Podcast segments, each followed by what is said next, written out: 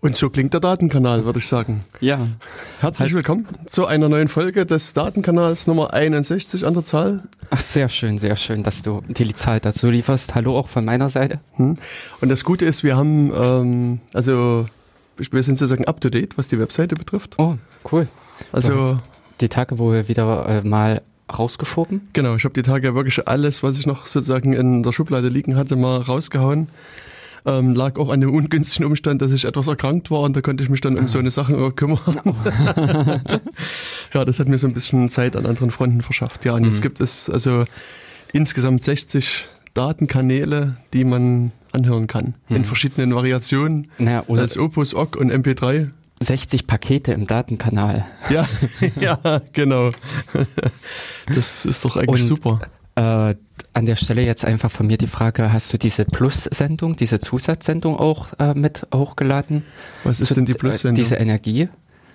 Ach so, nee, die habe ich noch nie hochgeladen. Das ist sozusagen noch die Überraschung. Aha, okay. Also da ist es einfach so, dass ich würde mir die selber gerne mal anhören hm. und äh, daher habe ich sozusagen noch ein bisschen gezögert, die hochzuladen. Aha, ja. Also es ist so, für, um das, das Rätsel vielleicht ein bisschen aufzulösen für alle Zuhörerinnen und Zuhörer da draußen. Mhm. Äh, wir sind von jemandem angesprochen worden, der hier mhm. auch eine Sendung gemacht hat im OKJ. Genau. Die wurde, glaube ich, im Mai schon ausgestrahlt. Genau.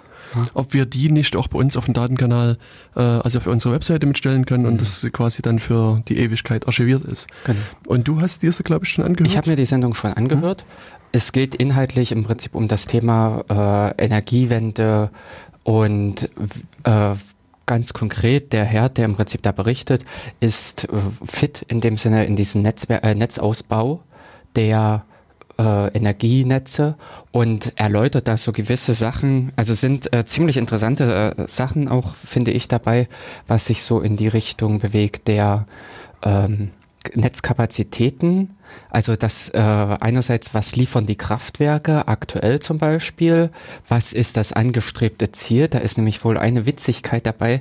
Man, man nimmt an, dass der Energieverbrauch äh, 2035, glaube ich, noch genauso hoch ist wie 2008, also wie jetzt. Man okay. einfach so, zack. Ja. Also das Internet der Dinge findet nicht statt.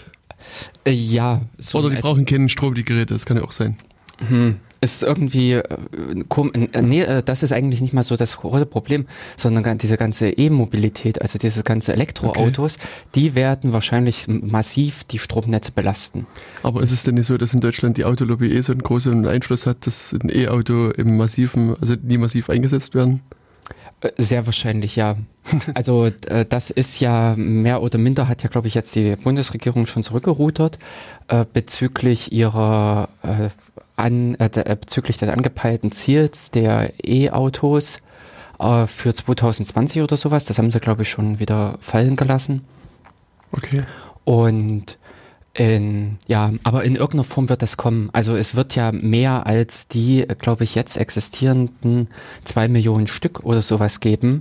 Und die belasten in dem Sinne schon das Netz.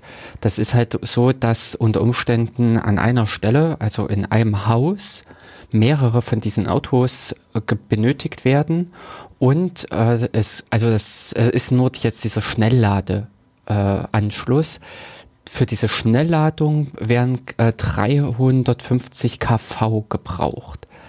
Ähm, äh, nee, Quatsch, nee, nicht 350 äh, kV, sondern kW. Ach so, okay. äh, genau, die, das war die Leistung. Äh, die Spannung war nicht unbedingt dann das Schlimme an der mhm. Geschichte. Also es funktioniert in dem Sinne mit einem herkömmlichen Drehstromanschluss, äh, wo man mehr oder weniger die 400 Volt abgreifen kann. Okay. Dran, ja. Das kann ich das Auto auch an meinen USB-Port stecken. Äh, erst an USB 3. Ja. Das ist ja das Schlimme, weil USB 3, den haben die ja wahnsinnig aufgebohrt, was da auch die Leistung äh, betrifft, die da mit rauskommt. Ja, genau. Und äh, das sind im Prinzip interessante Themen, äh, weil eigentlich auch diese äh, Politik, die Ziele für diese Energiewende sind auch merkwürdig, also auch aus meiner Sicht irgendwie äh, mit den heutigen Möglichkeiten gesteckt. Also man hat einfach in diese Ziele nicht allzu viele Innovationen eingebaut. Man hat einfach nur im Pauschal gesagt, wir ziehen wieder Kabel und fertig. Ähm, okay. wir, äh, das Netz soll einfach ausgebaut werden. Wobei da auch in diesem Bericht äh, der Umstand zur Frage steht, ähm, im Moment äh, wird eigentlich, äh, liefern die Kraftwerke auch schon so viel Strom, also äh, die Kernkraftwerke, Kohlekraftwerke so viel Strom, wie äh, verbraucht wird. Sprich, wenn man das einfach nur austauschen würde, letztendlich wäre mit den, ähm, ja, wie soll ich sagen, mit den, äh, äh, mit den erneuerbaren Energieträgern gar nicht so viel mehr Belastung erstmal da. Problem sind halt solche Spitzenverbräuche und verschiedene andere Themen. Ja, das wird äh, gut in dem ganzen Beitrag, also in dieser Sendung mit erläutert. Aber eben vor allen Dingen, was interessant ist, er wirft halt einen recht kritischen Blick auf diese ganze, äh, ab, auf diese ganzen Abläufe. Und von der Seite her sind da auch, ich sag jetzt mal, ab von dem, was einem von der Politik präsentiert und vorgelegt, vorge äh, äh, ja, hingepasst wird, sind da eigentlich auch noch andere Gedanken in dem Sinne mit präsentiert. Okay. Was ich in dem Sinne auch interessant fand, war zum Beispiel, da lief in dem Zusammenhang mit diesem Energiewendegesetz eine Geschichte mit äh, einem da hat der Bund im Prinzip dies, äh, das Gesetz zur Debatte gestellt, sodass Bürger in dem Sinne auch ihre Eingaben machen konnten. Mhm. Und es war wohl auch so, dass einige oder also es gab wirklich qualifizierte Beteiligungen, die ernsthaft an diesem Gesetz äh, Vorschläge gemacht haben oder ganz, konkrete Mängel äh, benannt haben, was ja im Sinne von dem E-Government, also eine Modernisierung in dem Sinne der Demokratie äh, eigentlich positiv zu hören ist. Die Beteiligung war, glaube ich, auch nicht äh, exorbitant. Das waren irgend sowas wie 400 Beiträge. Aber in dem Sinne, im Rahmen von qualifizierten Beiträgen ist das ein ganzer Schwung.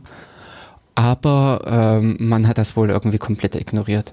Also das ist so in etwa, äh, ja, direkt gekoppelt an Dev 0, also an den Mülleimer und dementsprechend wurden alle Briefe, die alle Einsendungen, die eingegangen sind, sind direkt in die Vernichtung gelaufen. Hm. Aber es ist ja recht häufig so, dass man den Eindruck hat.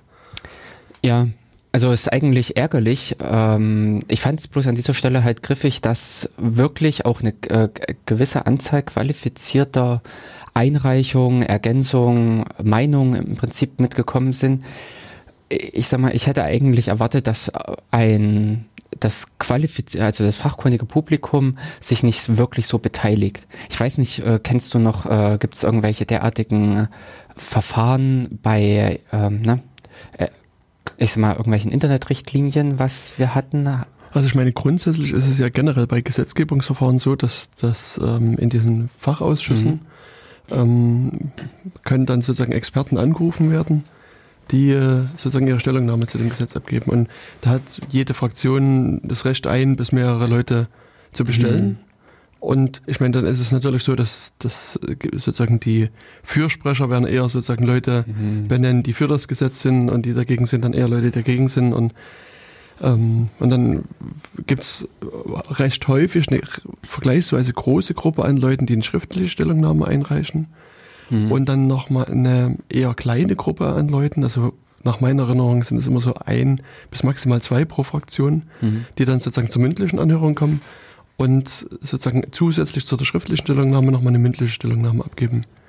Und dann ist es dann auch so, dass man jetzt sozusagen in den Dialog mit den Abgeordneten treten kann und dann mhm. werden halt Fragen beantwortet und, und, so weiter.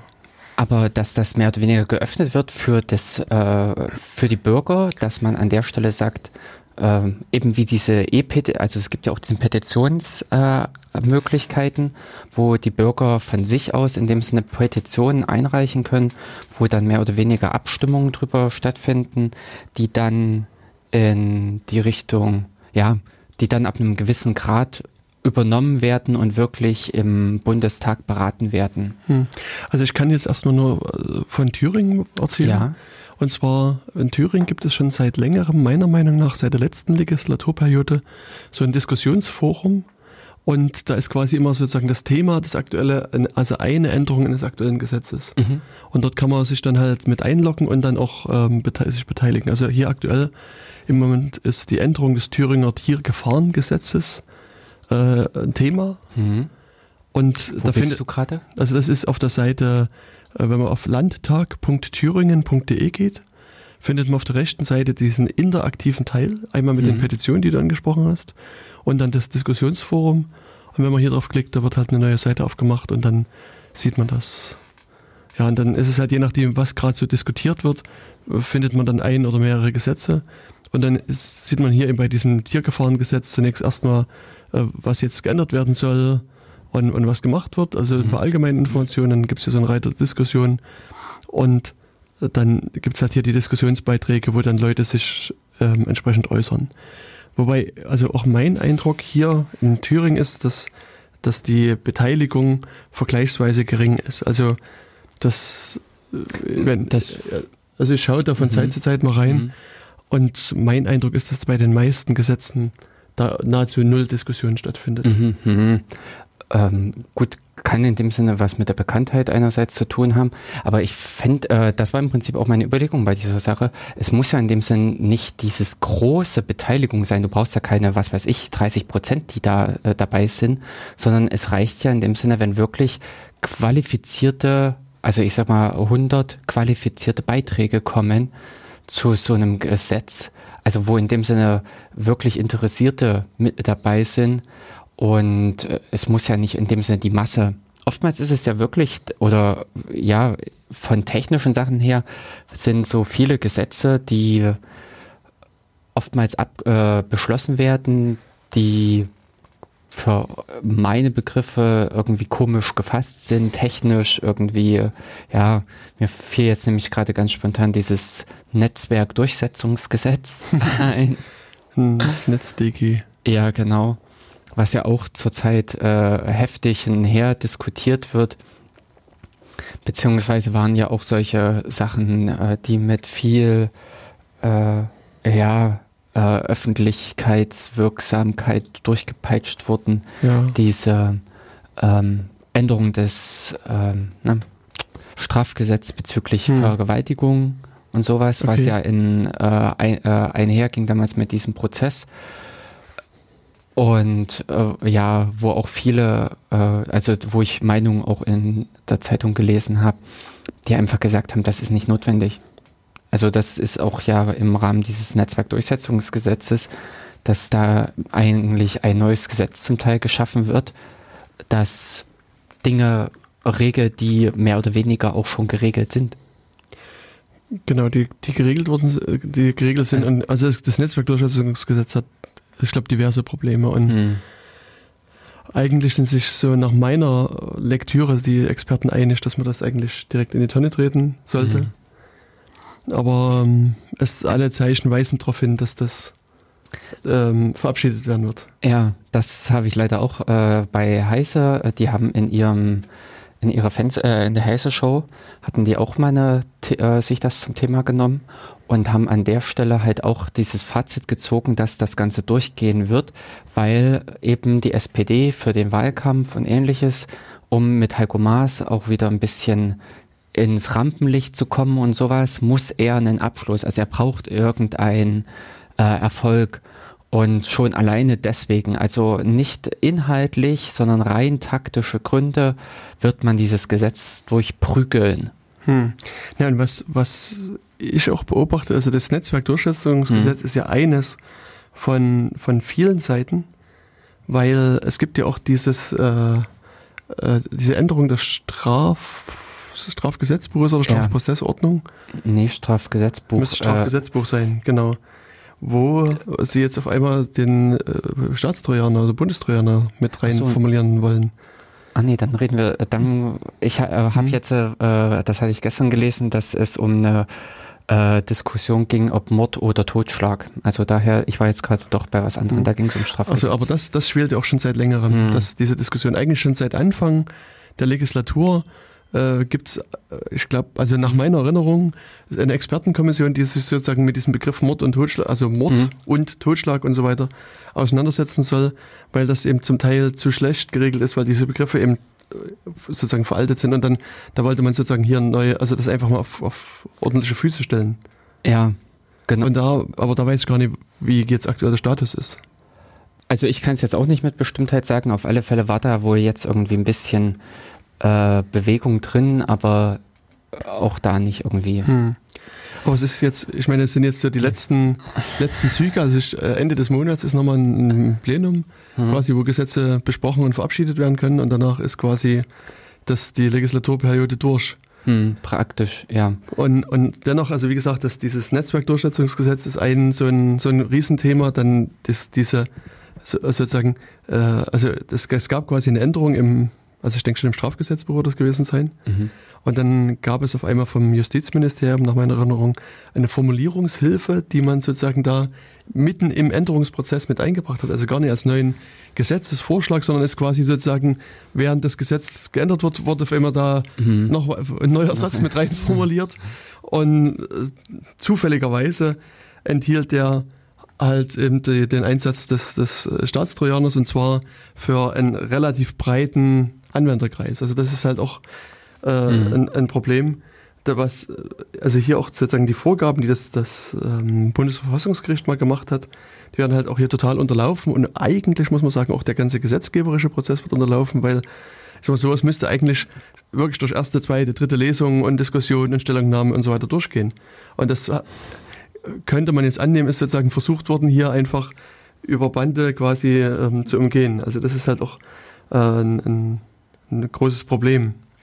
Dann haben wir die Vorratsdatenspeicherung, die jetzt sozusagen ab 1. Juli mhm. neu äh, in wieder in Kraft tritt. Mhm.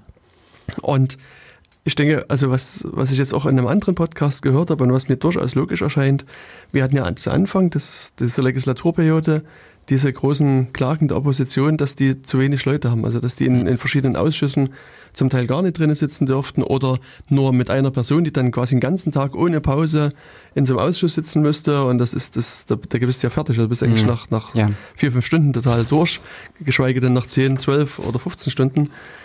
Und, und jetzt ist es aber auch so, dass es äh, dass mit diesen Gesetzesänderungsanträgen sind am Ende jetzt in den, in den Fraktionen, also in den kleineren mhm. Fraktionen, eben auch nur ein oder zwei Leute beschäftigt. Das heißt, die, ah, die, die drehen sich quasi wie so ein Ventilator. Es ist quasi so ein Denial of Service Angriff gegen die, die Leute und, und, und das ist halt schon, schon krass. Und also, und auch in Anbetracht dessen, wie ausformuliert die Vorschläge waren, ist auch anzunehmen, dass die schon etwas länger in der Schublade lagen und dass das, also böswilligerweise könnte man annehmen, dass das durchaus gezielt gemacht worden ist. Hm dass man es jetzt so auf äh, so weit nach hinten verschoben hat, um genau. jetzt mit einem gewissen Druck hm.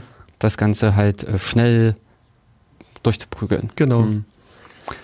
Ja, und dann, also und auch bei der ähm, bei der Vorratsdatenspeicherung, hm. ich meine, das ist ja auch also das, der ganze Vorgang ist schon so, so absurd eigentlich. Also ähm, da, es gab jetzt in Deutschland mal das Gesetz, also es gibt erst mhm. sozusagen die europäische Richtlinie, mhm. die mal verabschiedet worden ist und auf Basis dessen hat Deutschland dann das, das Gesetz verabschiedet. Und dann haben halt über 30.000 Leute dagegen geklagt. Mhm. Bundesverfassungsgericht hat gesagt, Gesetz ist nichtig. Dann hat irgendwann der Europäische Gerichtshof gesagt, die ganze Richtlinie ist nichtig, die ist halt verstößt komplett gegen die mhm. ähm, europäische Grundrechtskonvention. Äh, hm.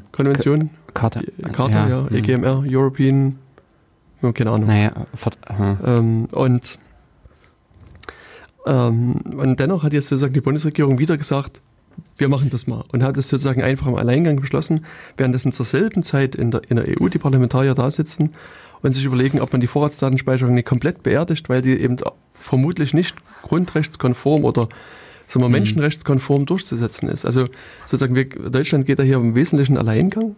Mhm. Und jetzt, ja, Jetzt vor kurzem ähm, ist es so, dass, dass die Bundesnetzagentur gesagt, also sagen, Regeln festgelegt hat, wie diese Abrufe zu machen sind.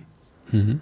Und das Gesetz schreibt vor, dass es sozusagen, wenn du jetzt irgendwas Bösartiges im Internet machst, dann wird sozusagen die eine Person abgefragt und dann krieg, kriegen halt die Behörden dann den Datensatz von dir oder die Datensätze von dir. Mhm. Und bei den großen Providern, also sowas wie Telekom, also beim mhm. hier in Jena Tele Columbus zum Beispiel oder Kabel Deutschland, mhm. ist es halt so, dass die es genauso machen wie in Firmen, dass die sozusagen, da hat nicht jeder Kunde eine einzige IP-Adresse, sondern die haben auch NAT, zum Teil NAT. Also dieses Carrier Grade mhm. NAT heißt das dann bei ja. denen. Und das heißt, hinter einer IP-Adresse versteckt sich nicht nur du oder nicht nur ich, sondern irgendwie mein ganzes Haus oder mein ganzer Straßenzug, also ein paar hundert oder ein paar tausend Leute. Mhm. Und in dem Fall ist jetzt die Telekom hingegangen zur Bundesnetzagentur und hat gesagt, na, das geht halt schlecht. Wenn ihr uns die IP-Adresse XY sagt, können wir euch nicht sagen, das ist Herr Müller oder Herr Meier, mhm. sondern das ist Straßenzug Hauptstraße 1 bis 105a oder sowas. Mhm. Und was soll man da machen? Und da hat die Bundesnetzagentur wohl gesagt, im Wesentlichen, da gibt uns einfach alle Daten. Irgendeiner wird es schon ah. gewesen sein. Okay. Und, und hat die Telekom, also gab es eine längere Diskussion und es war jetzt so, dass die, die Telekom die, die Bundesnetzagentur verklagt, mhm. weil es ist eben laut Gesetz, muss es ein Einzelabruf sein und kein Massenabruf. Genau. Mhm. Und ja, und jetzt ist es, ist es halt quasi wieder sozusagen offen, wie am Ende der Abruf stattfindet, aber sozusagen nach Deutung der Bundesnetzagentur muss in einem, so einem Straffall quasi einmal so ein kompletter Straßenzug dann durchgemeldet werden. Das mhm. heißt, sozusagen ein vielleicht ein Straftäter ist dabei mhm. und sagen wir 99 unbescholtene Leute. Und dann ist so die Theorie eben auch sozusagen, die die dann haben, dass wenn das sozusagen ein Serientäter ist, dann macht man die Abrufe ja mehrmals. Mhm. Und das heißt sozusagen, mit der Zeit siebt sich das raus, es ist sozusagen ein Durchschnitt über die Mengen gebildet ja, ja. und es bleibt mhm. nur noch die eine Person übrig. Mhm. Aber also jetzt stell dir mal vor, sozusagen dein Nachbar, der quasi den ganzen Tag nur zu Hause vor seinem Computer hängt, macht das, weißt du, und, und deine Server, die vielleicht im Internet hängen, die sozusagen auch dauernd online sind, obwohl die nicht so sind, sind halt auch da. Das heißt sozusagen, das würden dann bei dir schon mal, zwei, also mal als hypothetisches Beispiel, gäbe es dann schon zwei Treffer. Du bist gerade im Fokus und dein ja. Nachbar ist im Fokus, mhm. oder? Ja. Ich sag mal, man denke nur an Freifunk. Weißt du, es gibt irgendeinen so einen Typen, der mhm. sich sozusagen an so ein Freifunk-Ding Anschluss hängt, macht seinen Blödsinn, haut immer wieder ab und dann ist sozusagen das ganze Haus unter Beschlag oder mhm. der ganze Straßenzug, ja. mhm. obwohl es niemand von denen gewesen ist, sondern irgendein Typ, der immer wieder mhm. dahin kommt und, und seine Straftaten verbringt. Also es ist schon, also mhm. äh, also das ist, also einerseits finde ich es erschreckend, dass das von der äh, äh, Netzagentur kommt, mhm. denn da hätte ich erwartet, dass kompetente Leute sitzen, die sich damit auskennen, was man eigentlich fordern kann und was nicht. Und äh, andererseits sind das nämlich genau eben diese Beispiele, die idiotischerweise gefordert werden. Aktuell, ich glaube, also vor einigen Tagen kam nämlich genau diese Geschichte auf, dass die Bundes, äh, dass man gerne Zugriff hätte auf, ja, äh, die verschlüsselte, also auf die WhatsApp-Kommunikation. Äh, das, da sage ich im Prinzip rein technisch ist das nicht drin. Also eigentlich sind diese Algorithmen und alles so hochgerüstet, dass man sie entweder schwächen muss, also diese Hintertür einbaut, oder es geht nicht. Genau. Ja, deswegen, also es, also wir haben das bei äh, Radio Insecurity Aha. schon mal diskutiert gehabt, als diese CITES-Behörde geschaffen werden sollte, mhm. die sozusagen offiziell als die Entschlüsselungsbehörde ist. Bloß mhm. eben gerade, was du sagst, bei WhatsApp oder Signal oder den diversen mhm. anderen modernen Algorithmen, die sind einfach so gut, dass damit Entschlüsseln nichts ist. Also mhm. wo auch sozusagen der Nutzer kein Passwort eingibt, wo man sagen kann, okay, der hat immer Passwort 123 als Passwort, das kann ich einfach erraten, das geht halt hier auch nicht. Also genau. das heißt, der Algorithmus und alles, was damit zusammenhängt, ist sicher. Deswegen muss eben auch diese CITES-Behörde muss sozusagen vor die Entschlüsselung kommen, also sozusagen auf das Gerät, bevor das ganz abgesendet wird. Mhm. Und das heißt, auch hier ist sozusagen, also war für mich damals schon logisch, die müssen quasi so eine Art Online-Trojaner haben und den installieren. Und nur dann kann das gehen. Also alles, oder mal, zu WhatsApp zu gehen und sagen, hier, baut das mal eine Backdoor ein, würde ich vermuten, funktioniert eher weniger. Genau, also das ist das, wo man mal sagen kann, Gott sei Dank ist WhatsApp außerhalb von Deutschland. Genau. Ähm, da äh, greifen in dem Sinne die Gesetze nicht, hm. aber es ist auch unwahrscheinlich. Hm. Und ich, das bringt mich eigentlich wieder mhm. zur Diskussion von letzter Woche, ja. äh, vom letzten Mal, von mhm. der 60. Sendung, weil, wenn man so an die CITES-Behörde denkt und sagt, okay, die sagen dann halt, okay, wir müssen jetzt auf die Handys und Rechner mhm. der ganzen Kriminellen drauf. Und was, was ist denn jetzt, wenn denn jemand zu denen kommt und sagt, hier bei Android oder bei iPhone habe ich so eine super Sicherheitslücke gefunden. Wenn man fünf, fünfmal auf die fünf drückt, dann stürzt das Telefon ab und danach ist man root oder so. Also ja, ja, na, irgendein sinnloses äh, Beispiel. Siebenmal, nee, siebenmal auf die Versionsnummer, auf die Bildnummer ja, drücken. Genau. genau, siebenmal auf die Versionsnummer drücken. Das solltet ihr nicht probieren, werdet immer root. nee. ähm, und was macht denn dann die CITES? Geht die dann zu äh, Android oder zu, zu Apple und sagt, ihr habt einen Bug, wo man root werden kann? Oder sagt die, nee, wir halten mal die Schnauze und, und nutzen das aus. Und aus meiner Sicht wird genau das Letztere passieren. Ja, also wenn genau. die eine. Sicherheitslücke kennen, ja. dann behalten die die für sich. Das heißt sozusagen die Millionen Android- und, und iPhone-Nutzer in Deutschland werden sozusagen absichtlich geschädigt, hm. weil sozusagen die Sicherheitslücke einer deutschen Behörde bekannt ist und die tut nichts dafür, dass die geschlossen wird, sondern ja. die, die macht, behält es absichtlich offen, mhm. damit sie sozusagen bei Vorteile. einzelnen Leuten da drauf kommt. Mhm. Und das, heißt sozusagen, also, also für mich ist so eine Behörde einfach auch sozusagen macht, also schädigt mich am Ende, weil sie eben solche, solche mhm. Sicherheitslücken eben nie meldet und, und nie dafür sorgt, dass die deutschlandweit und weltweit geschlossen werden, sondern die hatten Interesse daran, dass die offen bleiben und möglichst lange. Hm. Ähm, einerseits äh, die Lücken, im, also wenn sie im Prinzip Tonnen von Lücken im Windows in dem Sinne hortet, äh, interessiert das wahrscheinlich unser eins recht wenig. äh, beziehungsweise äh, das ist, glaube ich, insgesamt immer die Kontroverse, die man mit Armee-Spionage-Einheiten äh, äh, hat. Immer die mhm. Schwierigkeit. Mhm. Ja. Wobei, mhm. also ich ich sag mal, jetzt kann ich also jetzt könnte man noch davon ausgehen und sagen, ja, weißt du, du oder ich oder irgendjemand anderes interessieren uns nicht, weißt du, die sind irgendwie eh Computerexperten und die haben ein spezial gehärtetes Linux und jedes Bit einzeln reingefeilt ja, ja. und so weiter. Aber es ist ja dann dennoch so, dass das, also wie man jetzt auch bei diesem WannaCry gesehen hat, mhm. dass dummerweise eben auch Krankenhäuser sowas nutzen oder Industrieanlagen und, und ich sag mal, dann wird es halt schon mal, also das ist mal auf einem ganz anderen Level, weil, also wie man hier im Tier, also auch dieser WannaCry mhm. ist das ein schönes Anschauungsbeispiel, ja. dass nämlich dann dieser, der Werkzeugkasten der NSA irgendwann den abhanden gekommen ist. Und jetzt haben irgendwelche anderen Leute das in der Hand und mhm. versuchen das zu Geld zu machen. Mhm. Und, und versuchen, und, und ich sag mal, ich sag mal, der meistbietende kriegt das und dann wird das vielleicht ausgenutzt. Entweder wird so ein WannaCry Ding geschrieben, also ein, so ein Virus, eine Schadsoftware, und das mhm. wird quasi einfach mal mit der Schrotflinte quer durch die Welt geschossen. Mhm. Oder man, man bricht halt gezielt ein. Oder auf der anderen Seite gibt es halt auch andere Leute, die halt diese Lücken halt auch versuchen zu erforschen. Mhm. Und ich sag mal, gerade im kriminellen Bereich und die äh, können die dann auch weiter ausnutzen, obwohl die vielleicht schon längst von der staatlichen Seite bekannt ist und hätte geschlossen werden können. Mhm.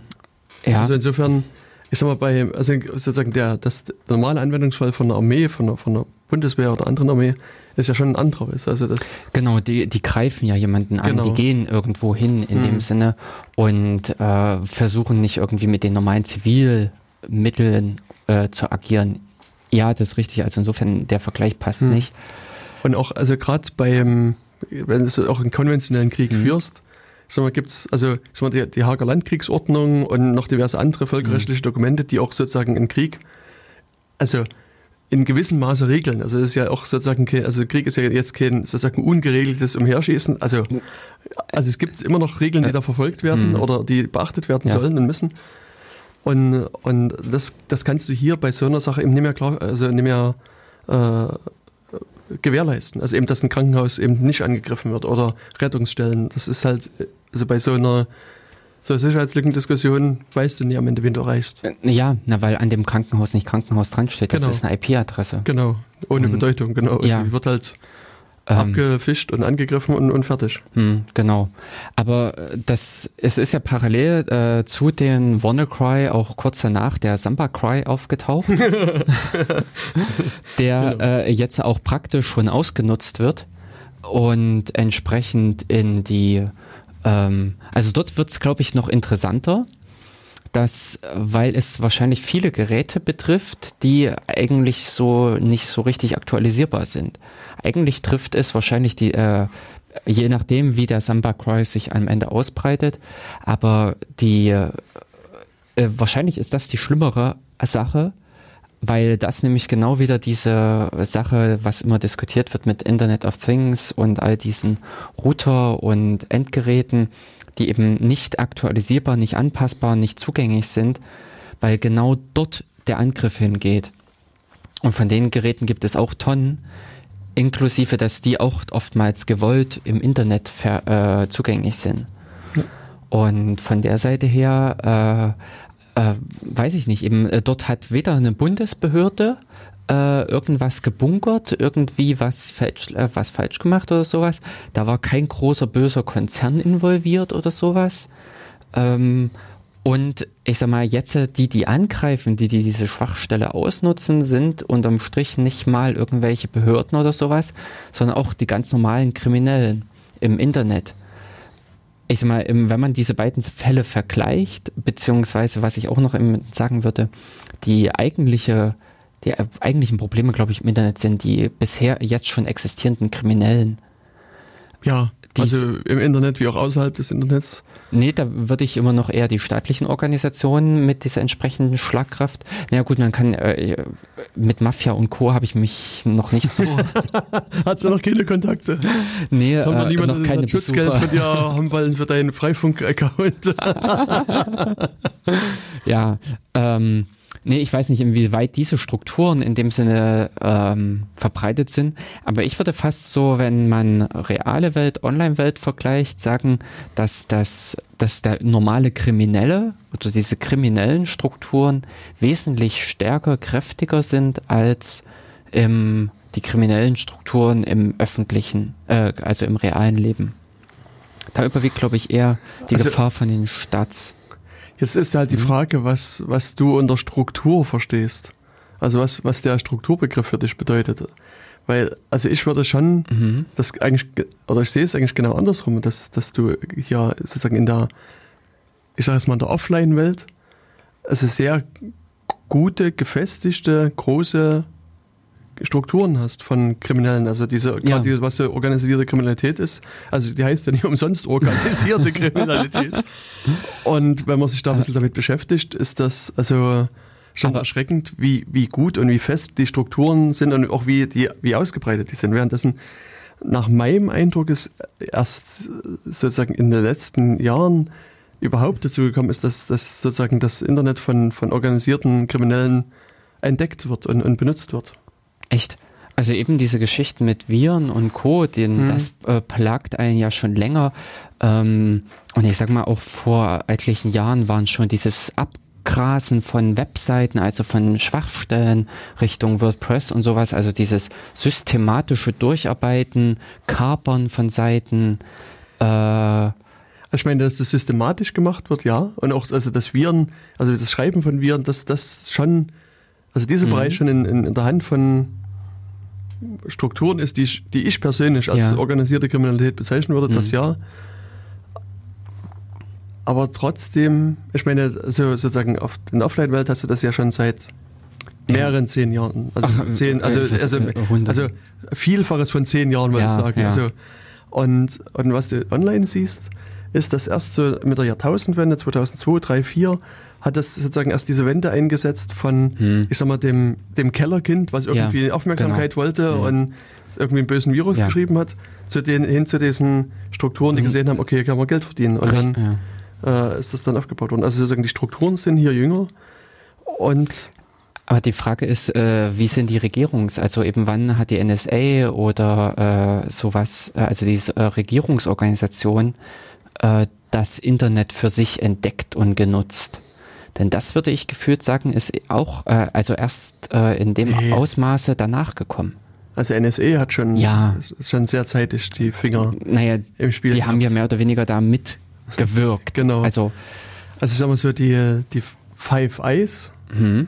die ja generell schon historisch immer so eine ähm, Kooperation haben. Also seit Ende des Zweiten Weltkriegs gibt mhm. es ja schon diese Five Eyes mhm.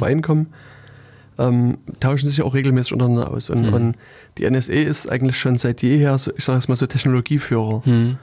Und also es gibt schon aus den 80er Jahren, glaube ich, also ich bin ich jetzt zu unvorbereitet, aber so Anfang hm. der 80er Jahre gibt es da Papers, die mittlerweile öffentlich geworden sind, wo die sich Gedanken über Remote Code Execution gemacht haben. Also mhm.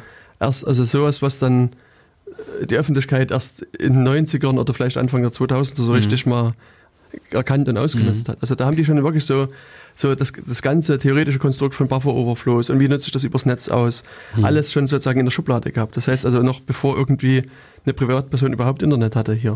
Mhm.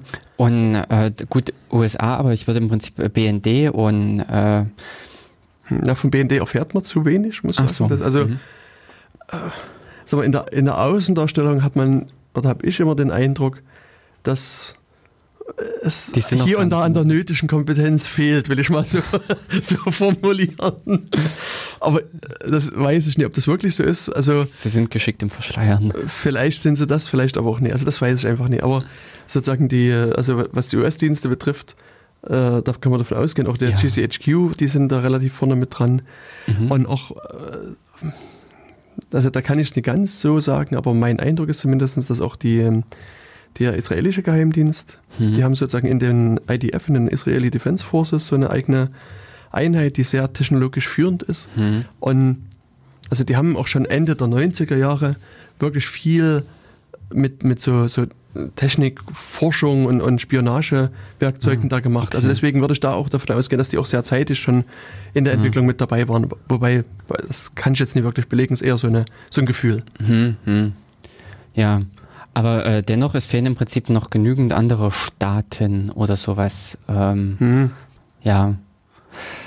Gut, vielleicht gibt es irgendwo irgendwelche wissenschaftlichen Ausarbeitungen dazu oder sowas. Vielleicht kann einer der Hörer etwas in dem Sinne beitragen, uns zurückmelden, wie so die äh, Verhältnisse, die äh, Kriminellen oder die, äh, ähm, ne, die Black Hat-Verhältnisse mhm. im Internet gelagert sind im Vergleich im Prinzip zur realen Welt. Ist das eben eher die organisierte hm. Kriminalität oder Aber da, ich meine, die staatliche? Das, das, Problem ist halt auch aus meiner Sicht äh, ist die Unterscheidung, was ist, was ist sozusagen die, die reale Welt, wie du es bezeichnest hast, und was ist die Internetwelt? Weil ich hatte jetzt, hm, äh, okay. ähm, war vor kurzem zu einer Veranstaltung eingeladen, ja. wo jemand vom LKA mitgesprochen hat. Und da ging es halt auch um Cybercrime und sozusagen, was ist Cybercrime? Und sozusagen seine, seine Definition von Cybercrime war, ähm, also das, also für, für Sie als Polizei ist es Cybercrime, wenn, wenn sozusagen das Internet geschädigt wird oder andere Datennetze hm. oder, oder sozusagen Geräte, die mit dem Internet verbunden sind oder Daten, die, die sozusagen am Internet hängen, irgendwie ja. hm. geschädigt werden. Also das hm. war sozusagen die erste Definition, wo ich überlegt habe, ist das, was heißt denn sozusagen das Internet schädigen? Also wenn ich irgendjemand das Router zerstöre, also wenn ich jetzt zu dir in die Wohnung komme und mit einem Hammer deinen Router kaputt haue, habe ich Cybercrime begangen, weil ich ja dein Internet das kaputt gemacht habe. Ich weiß nicht, also ob das jetzt sozusagen, dass diese Bedingung erfüllen würde, hm. wo ich sagen würde, hm, naja, ist Sachbeschädigung, gehört ja. sozusagen hm. eher in die reale Welt und auf der anderen Seite, ähm, war das sozusagen, also ich, mir fiel es schwer, sozusagen sinnvolle Beispiele erstmal dafür zu finden und dann sozusagen macht er noch einen Satz auf, hm. sozusagen, was dann auch zu Cybercrime gehört, nämlich alle Straftaten, die mit dem Tatmittel Internet begangen werden. Und dann geht natürlich ein bunter Strauß von, von Sachen auf. Also letztlich, wenn ich dich anrufe und sag, irgendwie dich bedrohe und sag, hier morgen ja. schubst du dich von der Treppe, dass ja, du genau. alle weit Beine brichst, dann mhm. habe ich dich auch also bedroht ja, oder ja vielleicht beleidigt. Aber nee, aber mein Telefon, ja. Halt, also vermutlich alle Telefone haben IP. Weißt, das heißt, die so. gehen sozusagen, also jetzt habe ich ein Verbrechen mit dem Datenmittel Internet begangen, obwohl ich eigentlich wiederum, ja, ja. also sozusagen, es würde jetzt nach meiner Meinung wieder in das Cybercrime-Umfeld reingehen, obwohl es eigentlich ein Offline-Welt-Problem mhm. wäre. Also, mhm. und das ist halt so jetzt schwierig. Ich meine, ich wollte mit also auch seinen Vortrag nicht zerstören und diesen ganzen Diskussionsstrauß da aufmachen, was jetzt Cybercrime genau bedeutet und wo die Abgrenzung ist. Hm. Aber letztlich sieht man da, hier gibt es schon verschiedene Punkte, die, wo es unklar ist, was ist jetzt Cybercrime. Also, und dann wird nämlich ganz viel Cybercrime am Ende sein. Am Ende, wenn man sozusagen das mal durchzieht, mhm. diese Definition, ist am Ende irgendwie nahezu alles, was, was jetzt in den nächsten Jahren passiert, Cybercrime. Wenn jemand einen Unfall baut, weißt ja. du, dass die Autos sind vernetzt, also mhm Verhalten halbwegs aktuellen BMW, mhm, weißt du, dann, dann, ist das ein verletztes Auto, das also mit dem Tatmittel Internet begangen war. Also, ja. also das wird dann, ich denke, zunehmend schwerer, sozusagen also sozusagen hier eine klare Linie zu sehen. Aber warum hat er das überhaupt unterschieden? Also was war die Intention? War es eben Kompetenzen äh, zu regeln oder war die Intention wirklich für die Gesetze äh, oder ja? Nee, er wollte halt nur klar machen, für was seine Einheit zuständig ist. Also er hat sozusagen die Cybercrime-Einheit geleitet mhm. Und äh, also es ist ja grundsätzlich für, also sozusagen immer so ein Zuständigkeitsding. Mm, also ja, genau. für welche Straftaten ist er jetzt zuständig und da war eben sozusagen eben, wenn das Internet kaputt gemacht wird, oder Datennetze kaputt gemacht werden oder eben, wenn Verbrechen mit dem Datenmittel Internet begangen werden. Und ich denke, das letzte ist halt so das Hauptding.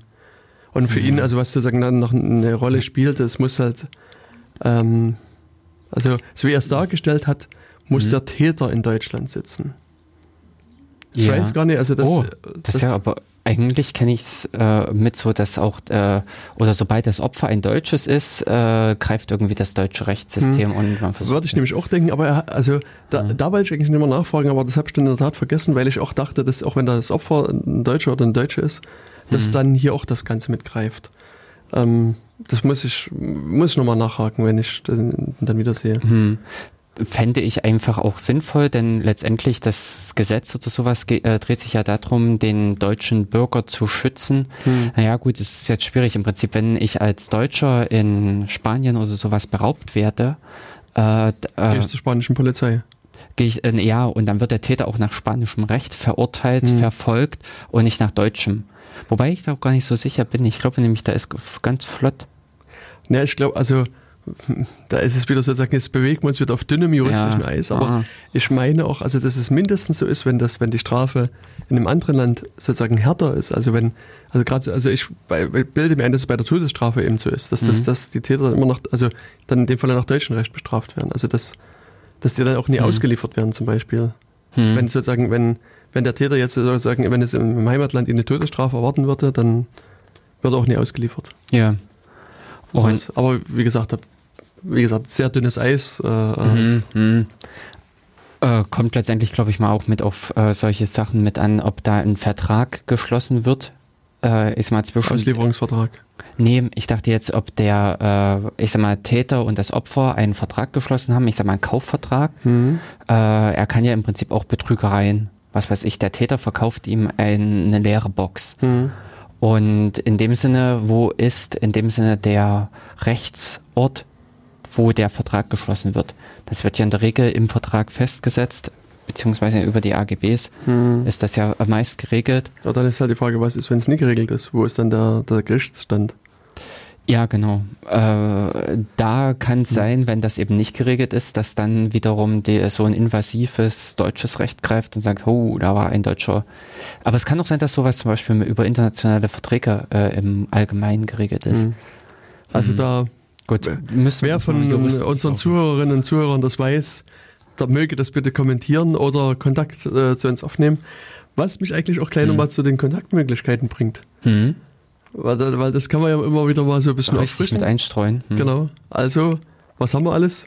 Es gibt auf der Webseite so einen großen Knopf für die. Ähm, also, wir haben erstmal eine Webseite. Genau, für, äh, stimmt, Webseite ist das erste. Kann man nämlich datenkanal.org anklicken. Naja, oder eingeben. Oder eingeben. Links, Leerzeichen, HTTPS. Echt? Hm? Okay, also ich hätte W3M genommen. Ich nehme schon eine ganze Weile W3M, aber. Hm. War mir immer zu unhandlich, muss ich sagen. Ah. Ach nee, ach, du, du ja, nee, doch, Blödsinn. Ja, nee, W3M nehme ich, also ich nehme im Emacs den W3M, also sozusagen den W3M-Mode. Ah, hm. Aber es ist letztlich auch der W3M, der im Hintergrund aufgerufen wird. Aber ich dachte, äh, Lynx ist, war sozusagen eines der ersten kommandozeilenbasierten Programme, die ich als Browser kennenlernte, glaube ich. Ja, würde ich sagen. Links, links, E-Links und so weiter. Äh, genau.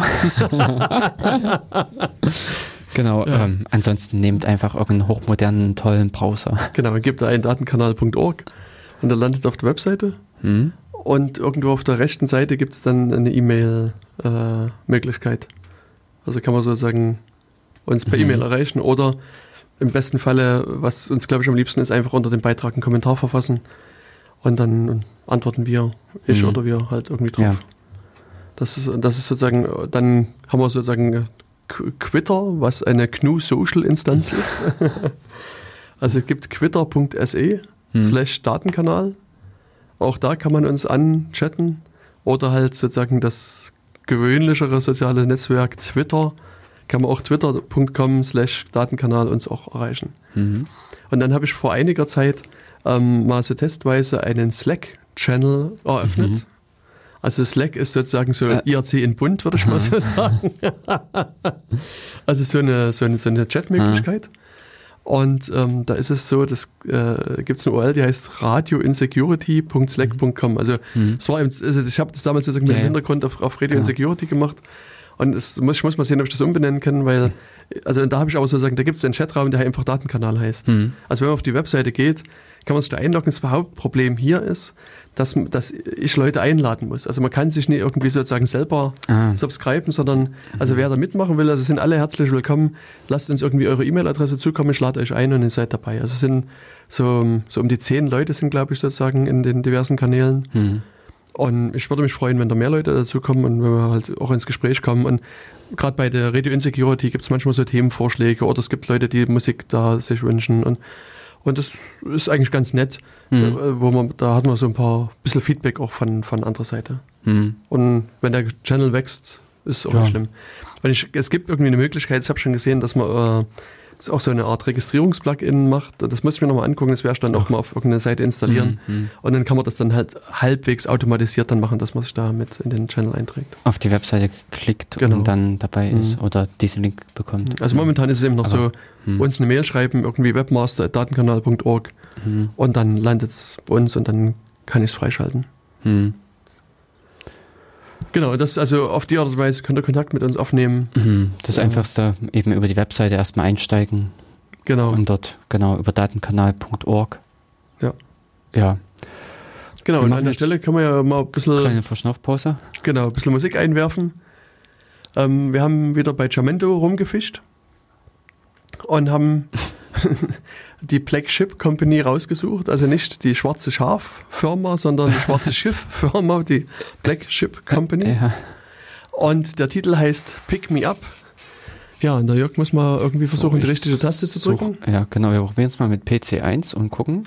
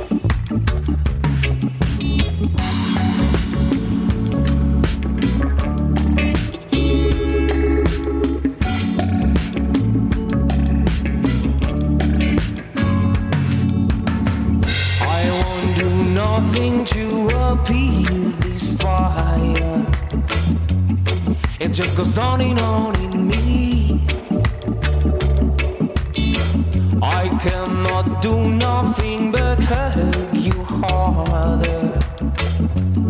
I know I told you all of me.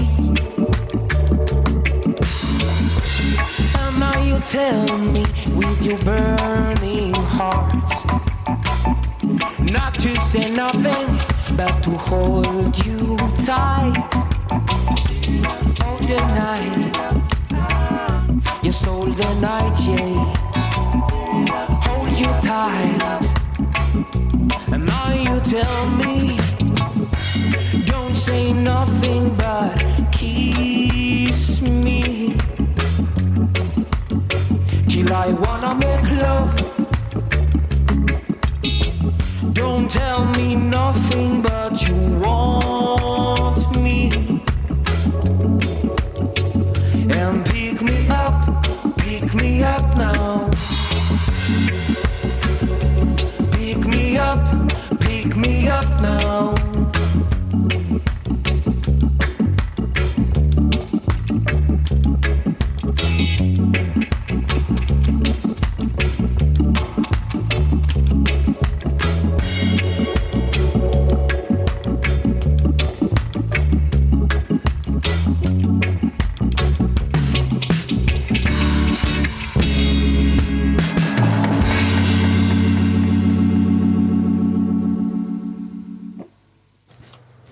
Ja, und damit sind wir jetzt wieder zurück beim Datenkanal, beim 61. Datenkanal. Die schwarzen Schiffe das, sind vorbeigesegelt. Äh, ja, warte, du darfst nochmal. Genau, ich sagte, die schwarzen Schiffe sind vorbeigesegelt. Ähm, ganz ruhig und gemütlich. Genau. Und ja. Und jetzt haben wir auch ganz ruhig und gemütlich so nahezu unser Thema der Sendung erreicht. Also es kann nur noch wenige Minuten dauern, hoffe ich, genau, bis unser dann, Gast eintrifft. Ja, äh, richtig. So haben wir erstmal jetzt die Anfangszeit genutzt und würden jetzt nämlich äh, uns einen Mitarbeiter des OKJs hinzunehmen. Hallo, hallo. Okay. Im Moment ja, noch nicht. Genau. Aber wir, wir, jeden Moment kommen. wir zaubern noch ein bisschen. Hintergrund oder äh, eigentlich Gegenstand der Sendung soll sein, wie funktioniert das Radio? Wir sitzen ja in dem Sinne genauso hier vor Technik und letztendlich empfangt ihr uns auch mit Technik. Und die Frage ist, wie, was passiert im Prinzip alles dazwischen? Welche anderen Wege gibt es? Also es ist ja in dem Sinne äh, die verschiedenen Ausstrahlungssachen über UKW oder ganz äh, modern über das Internet als äh, Stream. Was hängt im Prinzip alles da dran? Hier, wir haben ja schon öfter mit in die Sendung äh, oder sind wir in die Sendung eingestiegen mit der Oh Hilfe, wir haben hier ein neues digitales Pult und ähnliches. Äh, solche Geschichten. Also es hat sich hier auch beim OKJ im letzten äh, oder dieses Jahr äh, einiges mit verändert. Und Genau, da haben wir einfach gedacht, wir müssen genau, das mal ein bisschen äh, beleuchten, beleuchten mhm. mal gucken, wie das eigentlich funktioniert, wie so der Ton, der unsere Münder hier verlässt, wie er dann an eure Ohren ähm, da draußen kommt. Und deswegen hatten wir den OKJ mal angesprochen und gefragt, äh, ob es da eine, mal eine Möglichkeit gibt, drüber zu reden. Mhm. Und ja, wenn genau. dann der Matthias zu uns stößt, können wir das dann äh, ein bisschen machen. Ja. Genau, weil ich, was ich so mache, äh, oh. das, hm, du? Ähm, äh, mir fällt jetzt nämlich noch gerade was ein, was ich vorhin eigentlich schon mit äh, erwähnen wollte. Heute Abend ist im Hackspace, also wer uns jetzt gerade wirklich live hört, mhm. äh, dem möchten wir natürlich jetzt auch eine Ankündigung mit zukommen lassen. Genau, also der Hackspace ist in der Krautgasse 26 mhm. in der Innenstadt Jenas. Und da gibt es heute eine kleine nette also, Veranstaltung. Zur Orientierung direkt gegenüber der Mensa. Genau. Also eigentlich auch auf gleicher Höhe gelegen. Ja. Ähm, und zwar, ähm, der Hackspace ist, wie der Name schon sagt, ein mhm. Space, ein Raum für die Hacker Jenas. Mhm. Und die kreativen die Techniker? kreativen Techniker, ja. Es ist, also Hacker und Hackerinnen klingt immer ein bisschen dramatischer.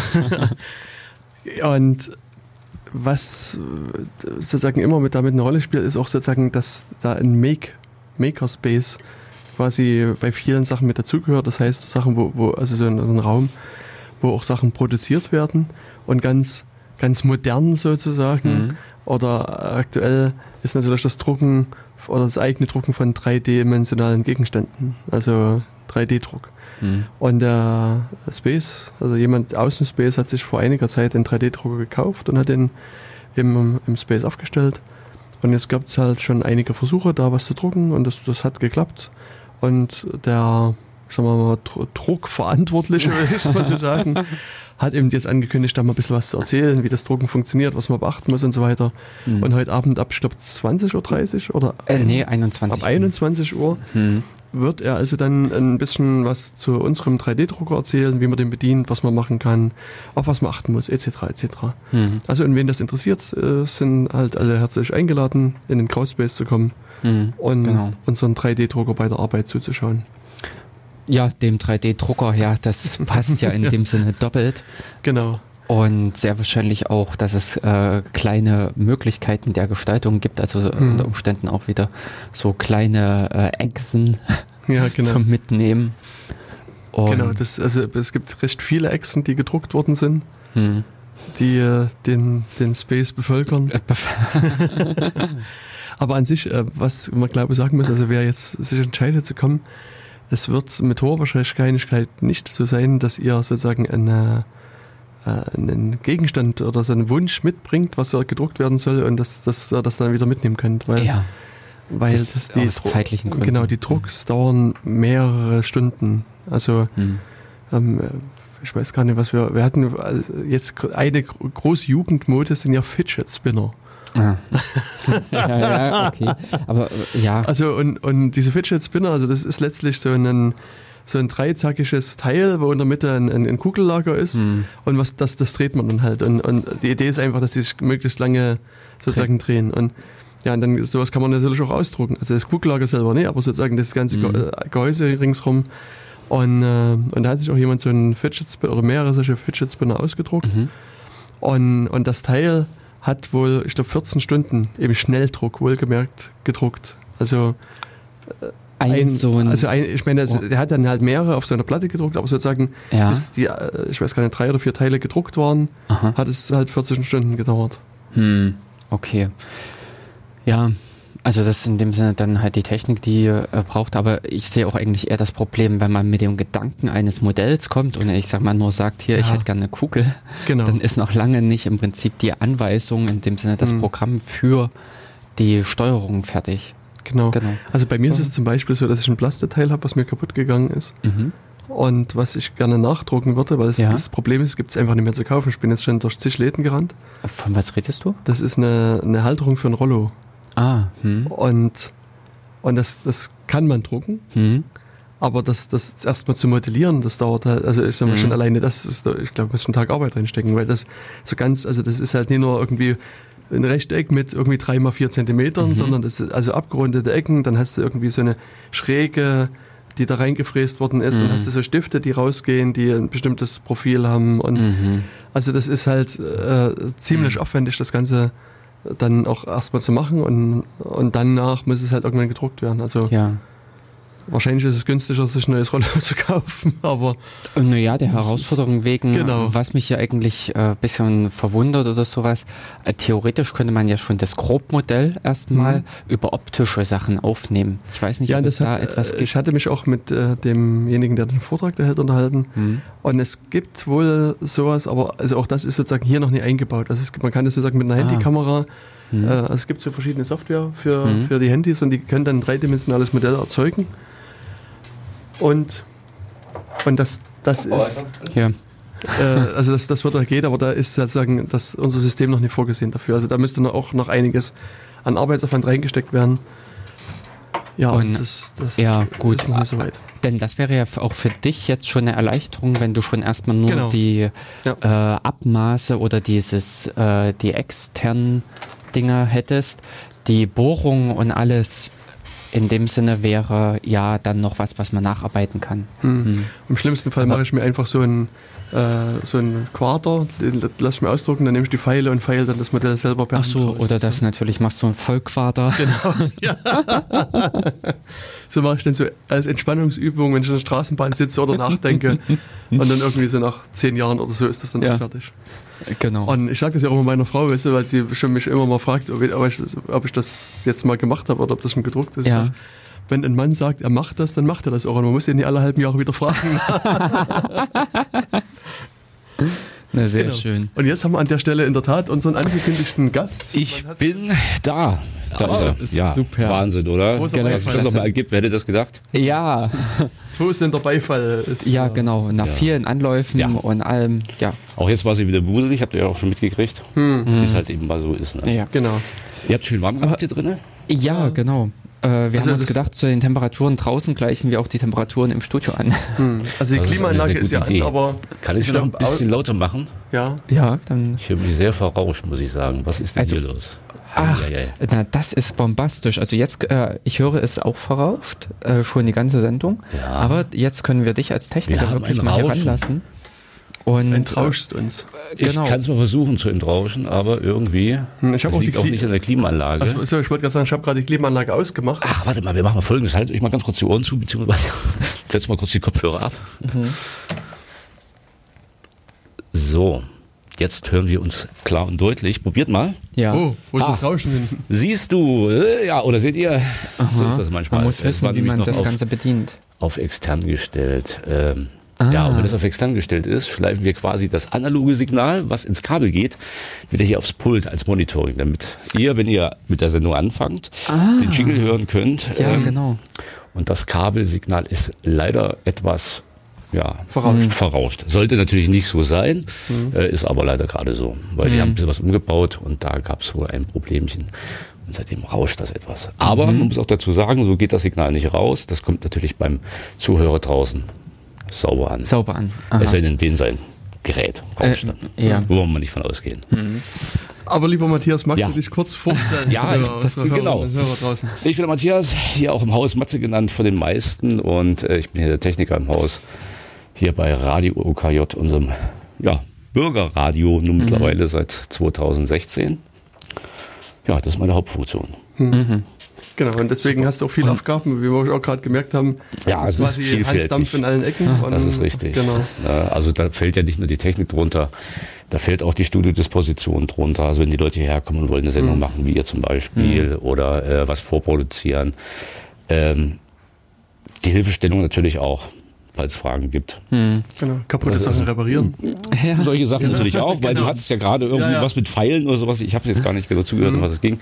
Ähm, das fällt natürlich auch an. Mhm. also wir machen das tatsächlich, soweit es geht, hier im Haus selber. Wenn irgendwas kaputt geht, mhm. richten wir das wieder selber her. Mhm. Wie hat denn in dem Sinne der OKJ angefangen? Also denn diese moderne ja. Technik, die wir hier vor uns sehen, die gab ja genau. Also denn tatsächlich war das damals nur ein stinknormales Mikro und ja, von der Grundausstattung tatsächlich, was ihr hier drin ja. seht, das ist eigentlich alles noch Originalausstattung ah. 1999, zumindest was äh, den Tisch hier angeht. Mhm. Ne?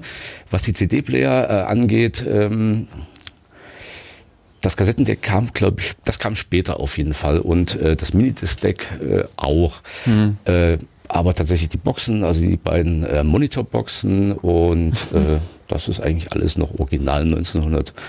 99. Mhm. Ne? Das Broadcast-Pult, das haben wir letztes Jahr angeschafft, im Herbst. Mhm. Das wurde dann ausgetauscht. Und die analogen Pulte sind dann quasi nicht einfach äh, weggeschmissen worden mhm. oder äh, ne, die haben wir dann in die Schnittplätze dann halt eingebaut. Mhm. Denn da war vorher war ich mal klassisches Mischpult drin. Mhm. Und ihr kennt das ja auch noch, diese mhm, analogen Pulte, ne, diese äh, Konsolen. Damit lässt sich halt einfach ein bisschen einfacher auch arbeiten. Mhm. Ja. ja. Ja, ansonsten, wie hat es angefangen? 13.03. Äh, im äh, März 1999 war also Sendestart hier. Äh, ging natürlich eine ganze Vorbereitungszeit raus. Mhm. Also da war ich auch noch nicht, ich bin seit 2001 hier dabei, muss ich sagen, aber ich kann mal genau, ganz kurz so ein bisschen mhm. über die Geschichte erzählen. Ja. Ähm, die Idee, die es damals gab, ähm, ja hier in Jena quasi ein Radio äh, zu schaffen, einen offenen Kanal eben halt äh, zu etablieren. Äh, da gab es eine Menge von Leuten, die eben halt diese Idee auch mitgetragen mhm. haben. Und man hat dann einen Verein gegründet, den offenen Hörfunkkanal Jena e.V. seinerzeit. Und dann ist diese Idee so Stück für Stück dann eben halt äh, gereift, hat sich dann natürlich nach mhm. Möglichkeiten umgesucht, wo kann man das äh, Ganze dann eben halt äh, hinbauen. Man ist dann hier auf dieses Gebäude gekommen, hier auf den Schillerhof. Mhm. Und dann gibt es die Genehmigungsverfahren, äh, die man da durchlaufen muss und die ganzen Zulassungsgeschichten. Man braucht einen Geldgeber, das ist in dem Fall die Thüringer Landesmedienanstalt, mhm. die damals die Anschubfinanzierung auch geleistet mhm. hat mhm. ne, und auch mittlerweile immer noch äh, uns mit einem äh, Sockelbetrag im Jahr eben halt äh, fördert, damit wir einfach existieren können. Das ist so ganz grob ja. äh, die Geschichte. Und dann hat sich das eben halt so über die Jahre äh, weiterentwickelt. Es sind immer wieder neue Nutzer, äh, Nutzerinnen und Nutzer oder ist ein blödes Wort, Radiomacherinnen, ja. Radiomacher dazugekommen. Äh, mittlerweile sind wir so ungefähr bei 2900 eingetragenen Radiomacherinnen und Radiomachern. Also mhm. das heißt nicht, dass die jetzt alle hier aufschlagen ne, in der Woche oder im Monat, ja. äh, sondern die haben hier eben halt einen Berührungspunkt äh, im Radio gehabt. Die haben hier was äh, produziert, die haben hier mal eine Sendung gemacht. Ähm, das fällt alles darunter. Und kannst du sagen, wie viel davon ja. aktive sind? Also in, in, dem Sinne, dass die sagen wir, mhm. vielleicht einmal im halben Jahr oder so oder einmal im Jahr mindestens irgendwie was machen? Was aktive Nutzer, ich glaube, hatten wir so, uh, nicht, dass ich jetzt irgendwelchen Kram erzähle, aber 100 so, so im Monat. So. Okay. Ich glaube, so mhm. in der Größenordnung so müsste das mhm. Äh, sich belaufen. Und dann wechselt das halt immer. Es kommen neue Sendeformate dazu. Es geht natürlich auch mal eine Sendung weg. Ne? Man muss immer bedenken, das ist alles hier rein ehrenamtlich, was die Leute mhm. hier machen. Ne? Die werden dafür nicht bezahlt. Und äh, dann kommen natürlich Sachen dazwischen und dann muss man es eben halt aufgeben. Aber das wechselt halt immer. Mhm. Na, ihr seid ja auch schon ein ganzes Stück dabei. In wie vielen Jahr seid ihr? Im, ich glaube im fünften. Im fünften? Oder? Nee, wir sind sogar schon länger, sechsten oder? Jahr. Im sechsten Jahr sogar schon? Ja. Ich, ich ja, glaube, wir haben Jens, guck mal. 12, 13, 14, 12, 13, 14, 15, 16, 17. Ja, dann sind wir im fünften Jahr. Im fünften also fünf. Ja. Und genau. Äh, hat es denn wirklich gleich mit Internet und allem angefangen oder wie waren damals im Prinzip äh, von den Möglichkeiten hm. her? Es ist Du meinst jetzt, was sie übertragen ist? Oder genau, genau diese ganzen angeht? Techniken in dem ähm, Sinne war die tatsächlich war das, äh, ja, wie hat das angefangen? Also äh, heute zeichnen wir ja auf, jede Sendung wird zum Beispiel aufgezeichnet, mhm. wird dann archiviert, auch für die Wiederholung und so weiter und so fort. Das war zu, äh, tatsächlich zu Anfangszeiten, wurde das über einen Videorekorder aufgezeichnet. Longplay-Modus.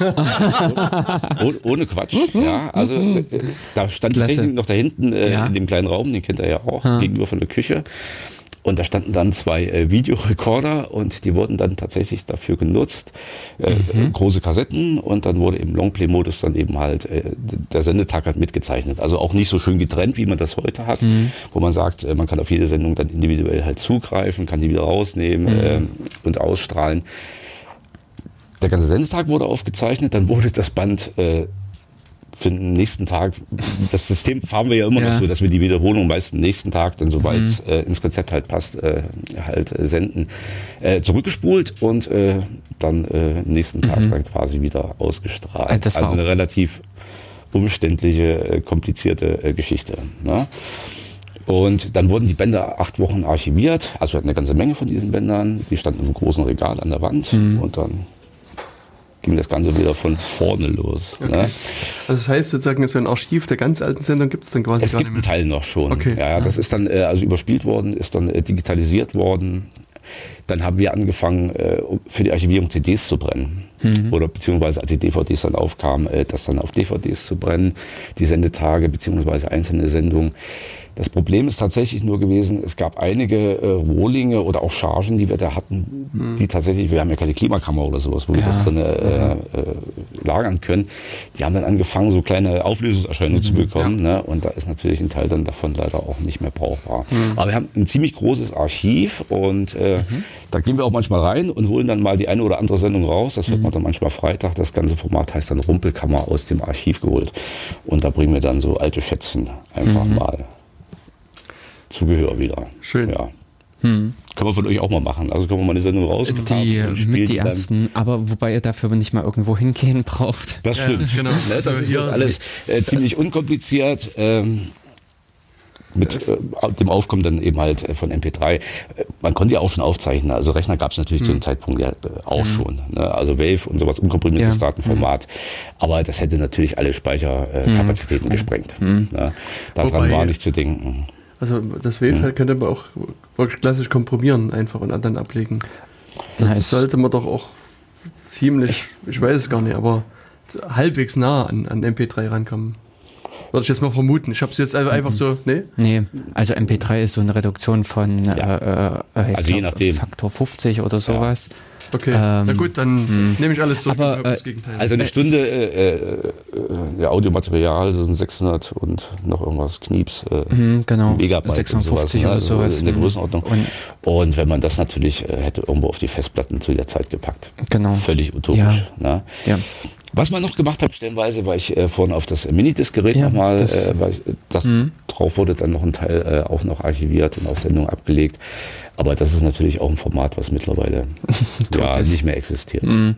Ja? Äh, kannst du da was sagen zur Langzeitqualität? Weil das wurde ja damals auch mit erfunden, gelobt äh, für Archivierung. Jetzt. Genau. Hm. Mhm. Habt ihr da mal wieder Sachen angehört, reingeguckt? Das geht tatsächlich. Ah. Die also, leben also die besser leben tatsächlich als noch, äh, DVD. Dinger, ja, CD. das äh, hat sich Aha. auf jeden Fall äh, gehalten. Die haben, also es gibt noch ein paar Nutzer, die haben tatsächlich ihre Jingles mhm. diese am Anfang mhm. mal gemacht haben. Ja, vor vielen Jahren. Mhm. Das ist bei Perfect Pitch zum Beispiel so. Der kommt noch mit der Minidisc.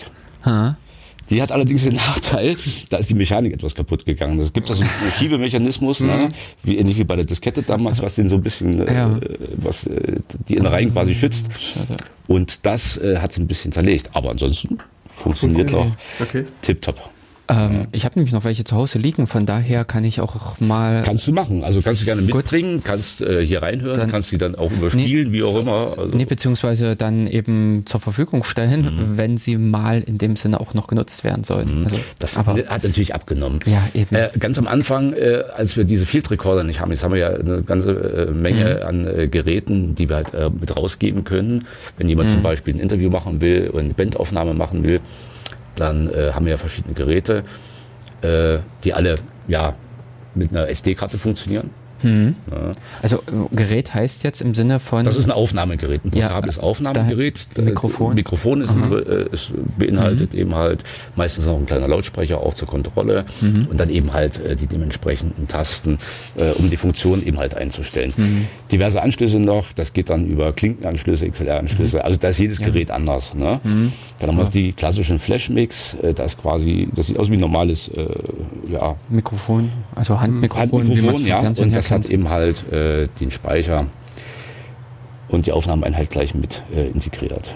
Mhm. Also hm. das hatten wir damals bei der Live-Sendung vom Jenaton, also bei mhm. den Voraufzeichnungen mhm. hatte ich diese Flashmix ja. mit dabei. Ganz hervorragende Geräte, muss man genau. sagen. Ja, und die lassen gut. sich easy bedienen also, und haben eine super Qualität, also eine Top-Qualität.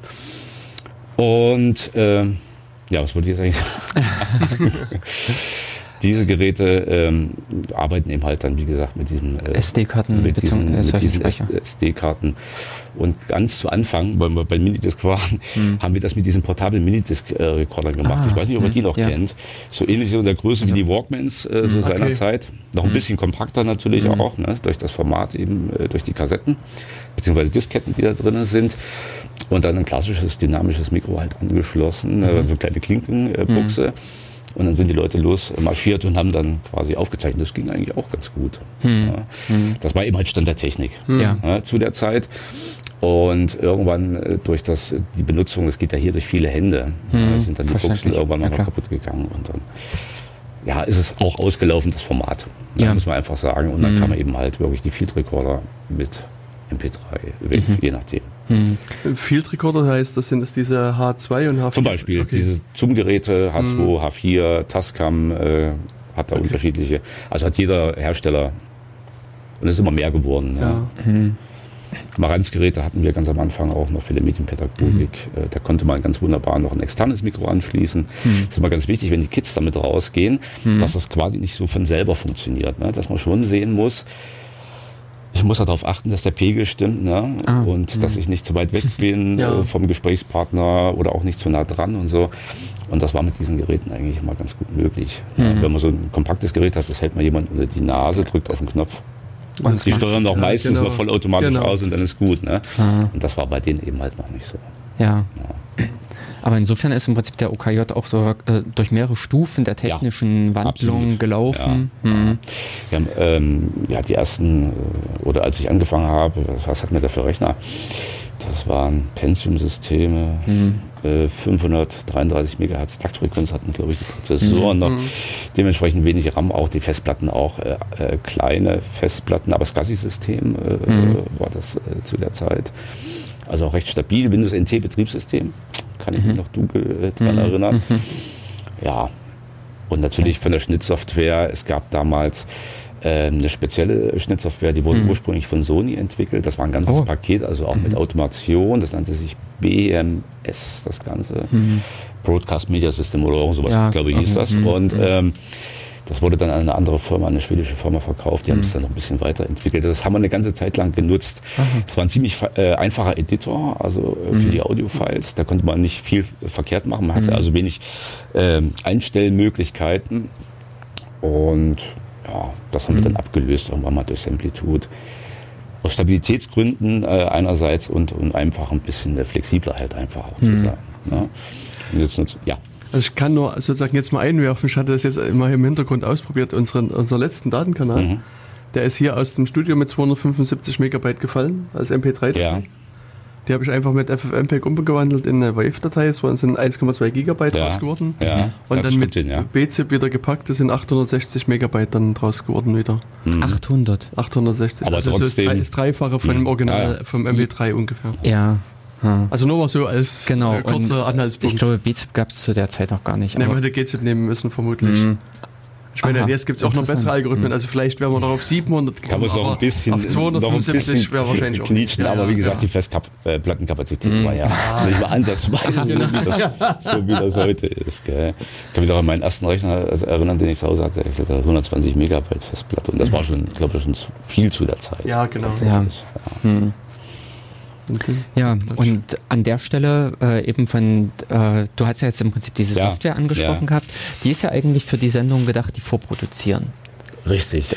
Denn äh, ähm, es, ihr habt ja die zwei unterschiedlichen Formate, entweder wie wir hier live, live drauf los oder es ist, eine, oder es ist eine Vorproduktion mhm. halt. Ne? Also die beiden das Formate äh, gibt es. Äh, Dass man, ja, genau. Und eben Vorproduktion unter Umständen drüben an einem Schnittplatz oder auch ganz normal wie hier im Studio. Ist dann wird das Ganze aufgezeichnet genau. und derjenige bearbeitet sich einfach nach. Richtig. Dann ja. mit Hilfe oder ohne Hilfe, je nachdem. Also wir haben ja äh, Nutzerschaft, das geht ja, sage ich mal, von 8 bis 80, sogar noch mehr, also äh, bis äh, mhm. und noch weniger. 95. Ja, und auch noch drunter. genau. Ja, tatsächlich. Ja, genau. Ja. Äh, unsere älteste Nutzerin, die wir haben, ist glaube ich 95 Jahre alt. Die macht hier selbstständig auch noch oh, tatsächlich äh, Sendungen. Ja. Natürlich dann auch mit Hilfe. Ja, mhm. aber und äh, ja, das lassen wir halt jeden frei, was er halt machen möchte. Hm, hm. Die einen wollen live, die anderen wollen vorproduzieren, genau. die anderen äh, andere wollen eben halt am Anfang erst vorproduzieren, wechseln genau, dann aber zu live. Also das hm. ist äh, halt ganz unterschiedlich. Ne? Hm. Das sind so die beiden Grundgeschichten. Äh, äh dann haben wir natürlich auch noch Übernahmen von anderen Bürgerradios. Es gibt ja noch ein paar mehr in Thüringen. Es gibt Zwartburg Radio zum Beispiel hm. in Eisenach noch. Dann gibt es den SAB äh, in Ruderstadt, Saalfeld-Ruderstadt das ist mhm. das Bürgerradio für die Region. Äh, die Radio auch frei? Erfurt? In Erfurt noch, genau, Radio Lott mhm. in Weimar und so weiter. Mhm. Und also findet da auch ein gewisser Austausch halt statt. Mhm. Ähm, der Sender untereinander und dann übernehmen wir zum Beispiel Sonntag in der Thüringen-Zeit äh, mhm. Programme vom SAP. Ach, Nordhausen habe ich natürlich noch mhm. ganz vergessen. Äh, von denen übernehmen wir auch noch was. Ja. Mhm. Was heißt eigentlich das Übernehmen? Also ja. früher war das wahrscheinlich dann mit einem Verschicken von so einem von einer Videokassette verbunden? Ja. nee, zu dem Zeitpunkt haben wir das, ah, äh, haben wir das nicht gemacht. Äh, tatsächlich nicht. Es sei denn, es ist mal irgendwo eine Sendung tatsächlich produziert worden. Äh, wir haben das dann, oder die haben das dann äh, auf eine CD gepackt. Also mhm. CD-Player gab es ja, gibt's ja schon äh, ja. Ewigkeiten, ja. Und wir haben das dann eben halt direkt von CD dann halt mhm. abgespielt. Heute ist das so, es gibt eine Austauschplattform, mhm. wo die Leute ihre Sendung halt reinlegen können und mhm. wir können da drauf zugreifen, können mhm. die in das Sendesystem halt reinladen und dann wird die mhm. dann dementsprechend halt mhm. auch also, aus, äh, ausgestrahlt. Wesentlich ja. einfacher. Wesentlich einfacher, ja. ja. Also da hat sich ganz viel getan ja, in der Richtung. Auch was die ähm, Livestream-Geschichten und sowas äh, angeht auch. Aber dazu vielleicht gleich noch ein bisschen mehr bei, bei Aufzeichnung. Ich hatte ja vorhin mit der Kassette, hatte ich ja. Äh, das ja äh, erzählt gehabt. Was wir zwischendurch noch gemacht haben, das fiel mir gerade wieder ein. Stichpunkt CD. Es gab dann, oder es kamen dann diese CD-Rekorder auf. Hm. Die gibt es auch immer noch. Mhm. Ne? Das sind also quasi äh, äh ja, Standardgeräte, gibt es auch als 19 Zoll Geräte, so wie es hier zum Beispiel im Studio ist. Äh, und dann gab es spezielle Audio-Rohlinge, die konnte man reinlegen. Hm. Und dann konnte man eins zu eins dann quasi mitzeichnen. Das ja. haben wir tatsächlich auch eine Zeit lang gemacht. Mhm. Also wenn das so nachgefragt war, dass die Leute ihre Sendung auch gleich mitnehmen ja. wollten, haben wir am Anfang der Sendung dann ein CD-Rolling eingepackt, haben dann mitgezeichnet und äh, haben das dann äh, quasi wieder äh, rausgegeben. Aber in dem Sinne wären wir ja schon da rausgefallen, denn unsere äh, Sendung sprengt. Wir hatten zwei. Ah. das ist richtig gewechselt. Das konnte man auch nicht automatisieren. Also das ging nicht. Das ging wirklich dann nur, wenn du dann auch die Knöpfe dann dementsprechend halt gedrückt mhm. hast. Ne? Mhm. Hat ganz gut funktioniert, war ein bisschen langwierig dann zum Schluss, das Finalisieren etc. Ich glaube, das hat auch bestimmt noch mal zehn Minuten gedauert oder so. Mhm. Aber es war noch eine Möglichkeit, eben halt das gleich zur Verfügung zu stellen. Hm. Also da waren wir mal recht äh, experimentierfreudig, was auch solche mhm. Sachen äh, eben halt mhm. anging. Ja. Und aus welchen Gründen haben die Leute das damals mitgenommen? Einfach um sich zu archivieren? Genau, um das okay. nochmal nachzuhören einfach. Ne? Viele wollten auch ihre Sendung einfach nochmal nachhören, mal gucken, was, äh, wie komme ich rüber. Ja? Hm. ja, das haben wir ja auch äh, und äh, dann einfach zu analysieren, ähm, was kann ich vielleicht verändern, oder einfach auch nur, um sich eben halt ins Regal zu stellen. Mhm. Vielleicht ein paar Jahre später nochmal drauf zuzugreifen ja, genau. und zu sagen, mhm. ach guck, da habe ich was weiß ich, eine Sendung über, ja, mhm. was weiß ich, naja, Kulturarena gemacht oder irgendwas. So waren die Anfänger. Hm, ja. Genau, dass man doch mal rein. Das machen ja heute noch viele. Ihr nehmt ja die Sendung auch mit und die, ja. ein Großteil der Nutzer, die hier sind, machen das auch. Ja, mhm. na, wir wollen halt, oder ich will sie gerne halt noch als Podcast raushauen. Mhm. Das ist sozusagen meine Intention. Und dann ist sie quasi auch dauer, also mehr oder weniger dauerhaft archiviert. Ich meine, ich glaube, wir müssen sie nochmal irgendwie bei archive.org hochladen, wo man dann mhm. sagen kann, okay, dann ist es quasi für immer irgendwie. Ja. Ja. Das ist auch so eine Sache, also gerade Archivierung oder, oder eben halt auch wirklich ähm, äh, für andere eben halt bereitzustellen. Da sind wir mhm. noch dran, äh, mit einer Mediathek ah. äh, da noch äh, was äh, in die Wege zu leiten, dass das auch äh, für alle eben halt noch zugänglich ist, bis zu einem mhm. gewissen Grad. Also es gibt auch Gesetz, Gesetze, an die man sich da halten muss, an Regelungen und so weiter und so fort, äh, die zum Beispiel besagen, so eine Sendung kann sieben Tage im Netz stehen. Aha. Danach muss er eben halt wieder rausgenommen werden. Ah. Ne? Oder man sagt eben halt, man möchte es dauerhaft stehen haben, dann befreit man das eben halt von der Musik. Das ist sind halt einfach rechtliche genau. Gründe, die mhm. da, äh, dem dann halt entgegenstehen. Ja. ja. Das ist das, was ich ja letztlich, also mit unserer Sendung ja hier nicht mache, weil sozusagen die Annahme ist, dass es alles CC-lizenzierte Musik ist und damit GEMA-frei. Genau. Mhm. Aber in der, bei meinen anderen Sendungen, Radio Insecurity, da ist manchmal so, dass wir in der Sendung halt GEMA-belastete Musik spielen. Und die nehmt ihr dann raus? Und die nehme ich dann später raus. Ja. Also das, wenn ich die nachbearbeite, schnippel ich die dann raus. Das seid ihr auf jeden Fall auf der sicheren Seite. Ja, ja. Hm. ja. Genau. Ja. Aber jetzt ist natürlich für mich die Frage. Ähm, ich spreche hier in so ein schwarzes Ding da rein. Bummelt. Ja. Und, und äh, wie landet das dann in den Ohren der Hörer? Also das ist so für mich so die, die zentrale Frage, die ich gerne klären würde in der Sendung. Die zentrale Frage, du sprichst ins Mikro und es kommt auf einmal äh, bei den Hörern an. Den ja. lustigen Weg verfolgen. Lass uns den Weg einfach mal zurückverfolgen. also du sprichst, du erzeugst da eine, äh, eine Schallwelle quasi äh, und wenn man jetzt hier mal das Mikrofon, äh, müssen wir jetzt nicht machen, aber also, ja, den, den, Windschirm halt mhm. mal abmacht, dann sieht man da drin so eine kleine Membran. Ne?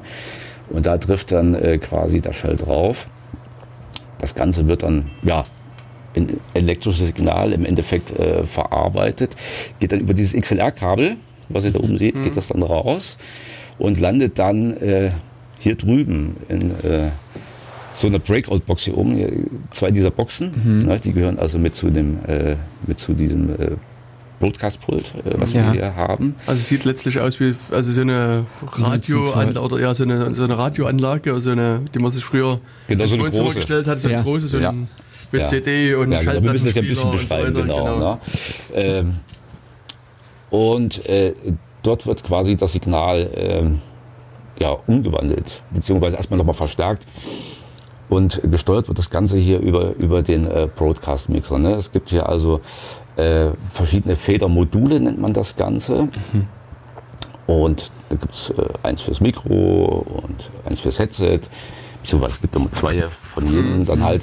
Dann gibt es das Ganze nochmal für CD und für Kassette und äh, eben halt alles, was hier an Sourcen hier so im Studio äh, vorhanden ist. Inklusive Schallplattenspieler? Äh, natürlich, ja, die wollen wir natürlich nicht vergessen. Ne? So, ich hatte jetzt erwartet, dass du Telefon sagst, weil du jetzt ah, immer das mal so oh, mit Telefon haben wir natürlich auch, Studiotelefon. Genau. Ähm, das läuft quasi alles äh, dort auf und das, das Pult hat im Endeffekt, beziehungsweise hier die Module haben eigentlich ja, nur die Funktion, das Ganze eben halt äh, zu regeln. Also mit diesen On-Off-Button, die ich hier unten habe, mhm. beziehungsweise nur diesen On-Button, früher gab es immer diesen analogen, mhm. ne, haben wir diesen On-Off-Button gehabt, ähm, kann ich das ein- und ausschalten mhm. und über diese Feder kann ich dann eben halt dementsprechend äh, die Lautstärke mhm. halt äh, einfach äh, anpassen, beziehungsweise die Intensität beim Mikro, was geht eben halt jetzt äh, äh, dann raus. Ne? Ähm, im Gegensatz zu dem analogen Pult ist es tatsächlich so, kennt vielleicht den Kabelboost noch? Nee. Den's, äh, na gut, das war unter dem Tisch ganz gut, ja, genau. ganz gut versteckt, ja. mehr oder weniger. Ja. Also da ging dann quasi das Audiosignal vom Kopfhörer zum Beispiel oder von, von CD äh, direkt noch in das Pult rein. Mhm. Ne. Das hat man ja heute nicht mehr. Das ist ja alles äh, quasi in diesen beiden Boxen drin. Das sind mhm. also im Endeffekt auch nichts anderes als kleine Computer. Digitalisierer ja, und das ist komplett mh. genau. Das mh. wird dann äh, analog digital äh, ja. wird dann äh, halt dementsprechend halt gewandelt äh, das Ganze und das passiert eigentlich alles nur noch äh, da drin und das Ganze ist eigentlich nur noch eine Bedieneinheit, ne? inklusive Monitor, wo man verschiedene Einstellungen noch machen kann. Äh, da kann man einen Equalizer mit dazu schalten, Limiter, Kompressor, dann kann man die Kanäle umbenennen also die Konfigurierbarkeit so eines Pultes, mhm. eines Digitalpultes mhm. ist unglaublich, ja. was man da machen kann. Ne? Jetzt muss ich trotzdem nochmal ja. ein paar dumme Fragen nachstellen. Ja. Keine dummen genau. Fragen. Also mich würde jetzt interessieren, was ein Equalizer, ein Kompressor, ein, mhm. Limiter. ein Limiter. ist. Mhm. Also Equalizer hast du zum Beispiel die Möglichkeit, äh, sage ich jetzt mal, die Höhen äh, zu beeinflussen, die Mitten zu beeinflussen, äh, tiefer, also besser etc. Das kann man damit äh, alles äh, äh, dementsprechend äh, eben halt äh, dann einstellen. So wie man es eigentlich auch von einer Anlage, von einer althergebrachten Anlage Richtig. kennt unter Umständen mit so genau. kleinen ne? Schiebe. Bei diesen Analogpulten hatte man, zumindest bei diesen ähm, äh, Mikrofonzügen, ja. hatte man so einen kleinen, ich weiß nicht, kann ich euch daran erinnern, mhm. so Hab ich zwei kleine Regler oben. Ja, ich, ich weiß noch, dass wir ganz am Anfang ja. hat uns ein Mitarbeiter der Technik gesagt, bitte fasst diese Knöpfe nicht an, sondern nur an den Schieberegler hoch und runter also ich weiß nicht, also den Namen habe ich vergessen. war das hier bei dem analogen oder war das bei dem äh, digitalen Pult? Das war bei, dem analogen. Bei dem analogen, bei dem digitalen. Ja. Das Schöne wollte ich gerade sagen, äh, das ist, äh, das kann man tatsächlich sperren, das mit dem Passwort. und das ist auch gut so. Ähm, bei den analogen Pulten ist es tatsächlich ähm, so gewesen, die konntest du nicht sperren. Und wenn man dann eben halt, hier oben gibt es ja diese ganze Leiste, die ihr oben sieht, die hier leuchtet, permanent. Das sind hm. quasi die Programmwege. Okay. Da kann ich dann routen. Ich kann sagen, das geht jetzt über Programmweg 1 raus, über, äh, über Programmweg ja. 2. In dem Fall ist nur Programmweg 1 tatsächlich beschaltet, mhm. äh, weil das der Hauptweg ist, den wir eben halt ähm, auch brauchen. Und das konnte man halt einfach rausdrücken. Und wenn das halt rausgedrückt war, dann haben die Leute Spaß. drin gesendet. Ja. Sie haben es vielleicht auch, haben sie auch vielleicht sogar noch gehört Aha. oder wie auch immer oder haben gedacht, es geht raus halt äh, weil sie es eben halt auch im Studio gehört haben. Und es ging aber im Endeffekt nicht zum Hörer raus. Hm. Na? Na, ich kann mich auch noch an eine Sendung erinnern, nämlich an unsere zweite, den Datenkanal Nummer 2, wo wir auch hier im Studio gesessen haben und normal gesendet haben. Und und das, äh, am ja. Ende sozusagen in der Aufnahme war ein großflächiges Rauschen. Also man hat uns sozusagen ja. im Hintergrund so ein bisschen reden hören, aber so nur also mhm. sozusagen irgendwo hinter so einem ganz großen Rauschteppich. Okay. Und ich habe das dann halt versucht, mit der Hilfe von diversen Leuten das, das, das Rauschen rauszukriegen. Das kriegst du dann nicht mehr weg. Nee, nee also wenn, wenn das Rauschen äh, äh, zu intensiv ist, dann kannst du da filtern und machen, was du willst. Ne? Genau. Und wenn du die Lautstärke noch erhöhst, erhöhst du natürlich auch das Rauschen. Ja. Und wenn du äh, Rauschen filterst, wenn es wirklich ein starkes äh, Rauschen ist, dann geht so viel Information verloren, dass dann eben halt auch die Sprache, das klingt dann mhm. Irgendwie abgehackt, ja. Also okay. das kannst du dann eigentlich mhm. im Endeffekt vergessen. Also das hat natürlich auch so Restauration, also was man auch mit diesem Samplitude zum Beispiel machen kann, das hat natürlich auch alles seine Grenzen. Ja. Und man kann es natürlich immer probieren, aber ich sag mal, eine kaputte Aufnahme hm. ist, kaputt. ist halt kaputt. Hm. Oder eine richtig übersteuerte Aufnahme ist halt kaputt. Also hm. sollte man idealerweise einfach dann nochmal äh, noch machen. Ja. Aber vielleicht, äh, also hätten wir ja. das hier im Studio erkennen können, dass da so ein Rauschen äh, drüber liegt. Ich weiß gar nicht, ob da jemals, ob ihr einen Grund gesucht und rausgefunden habt, warum das passiert ist. Ah. Oh, Aber, ich denn, das, denn das war ja in dem Sinne 2012, das ja, ja, so ja. Im Februar recht 2012 lange muss es gewesen sein. Aber er war im Hintergrund quasi noch zu hören. Also ich, ja, ja, ich, hm. es gibt auch, wenn hm. du hier auf die Seite gehst, ja. Äh, den DK2, das, du kannst die, die Frauste-Sendung auch noch runterladen. Also wer da Interesse dran hat, ja. ich rufe gerne immer wieder dazu auf, also ihr könnt euch das runterladen und euch dran probieren, das zu entrauschen. Okay. Hm. Aber es ist, äh, ja, es ist, also genau. ist verloren sozusagen. Das, ja. ist, das ist dann natürlich ein Stück weit verloren. Warum das jetzt so hm. ist oder so war, kann ich jetzt ehrlich gesagt auch nicht mehr kann ich jetzt auch genau. nicht mehr so richtig nachvollziehen. Aber, Aber vielleicht war es tatsächlich so eine Sache. Äh, vielleicht war ein Mikro an, äh, mhm. das andere, der ja. andere Weg war ja. halt vielleicht ausgeschaltet, warum auch immer deaktiviert, ja. Ah. Und da saß er vielleicht mhm. noch ein bisschen ungünstig, dann war das vielleicht ein bisschen zu leise. Und dann, aber das Rauschen erklärt das natürlich das, jetzt eigentlich äh, mhm. nicht. Naja. Eine defekte Steckverbindung unter hm. Umständen kann das natürlich durchaus verursachen. Ja. Obwohl natürlich diese Verbindungen, die im, im, im professionellen Audiobereich mhm. verwendet werden, eigentlich äh, ziemlich äh, störunanfällig mhm. äh, eben halt sind. Ne? Mhm. dieses XLR-System äh, quasi. Mh, aber es kann natürlich trotzdem vorkommen. Mhm. Also ein Kabelbruch mhm. oder sowas passiert natürlich auch. Und das haben wir gerade oft bei diesen Headsets, die wir jetzt hier auch gerade verwenden.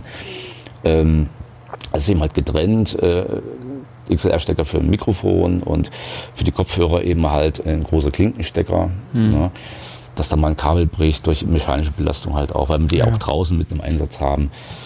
Ja, das wäre mhm. durchaus Mhm. Ja, ja, jetzt hast du uns irgendwie erklärt, was der äh, Equalizer ist, mhm. also Höhen, Mitten und Tiefen. Was ist jetzt ein Limiter und was ist ein Kompressor? Der Limiter ist dann eigentlich im Endeffekt nur dafür da, um ein gewisses Lautstärke-Niveau äh, dann halt äh, auch irgendwo, äh, dass es nicht drüber geht. Ne? Dann kann man sagen, eben halt, ich stelle jetzt ein.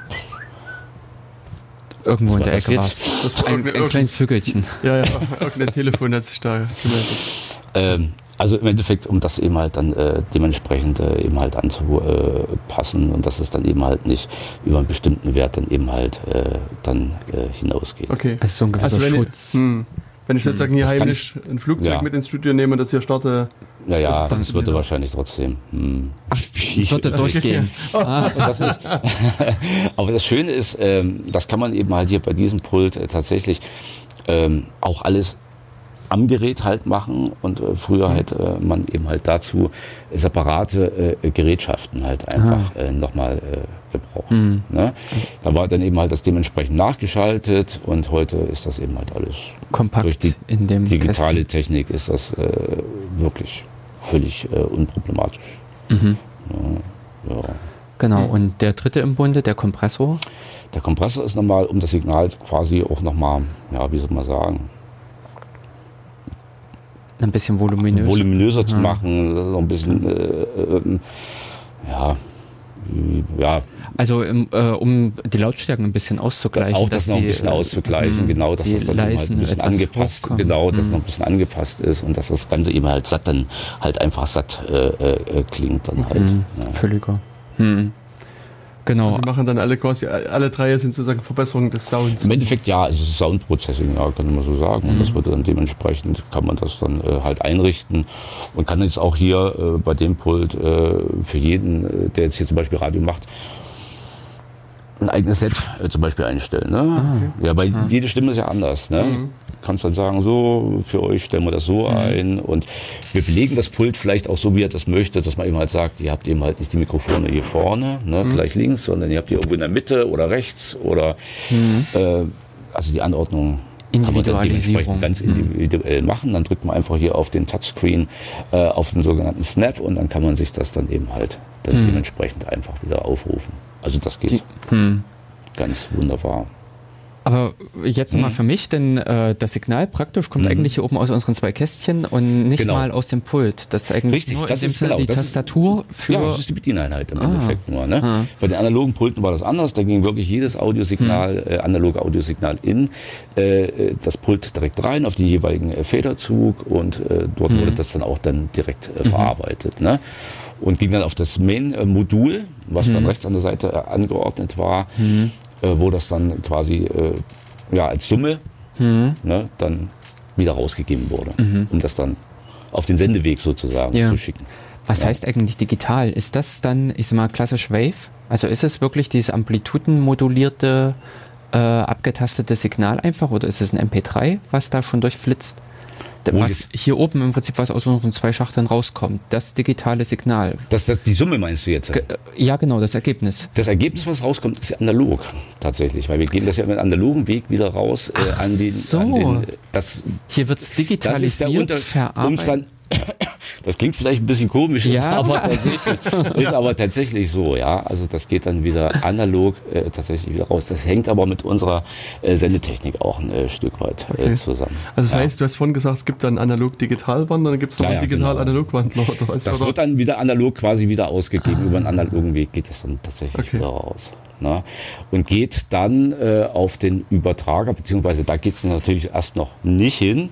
Vorher muss es natürlich, wir haben ja mehr Ressourcen hier. Wir haben ja Studio 1 äh, gegenüber mhm. Studio 2, dann haben wir Ausspielsystem, äh, wo die Vorproduktionen zum Beispiel laufen, äh, dann äh, die Ausversicherung und äh, diverse andere Sachen, die da eben halt zusammengeschaltet sind. Mhm. Oder die mhm. Lounge, wenn die DJs am Samstag da auflegen, das muss ja auch irgendwie es sind ja verschiedene Quellen ne? und das muss man ja auch dementsprechend irgendwie routen und schalten können. Mhm.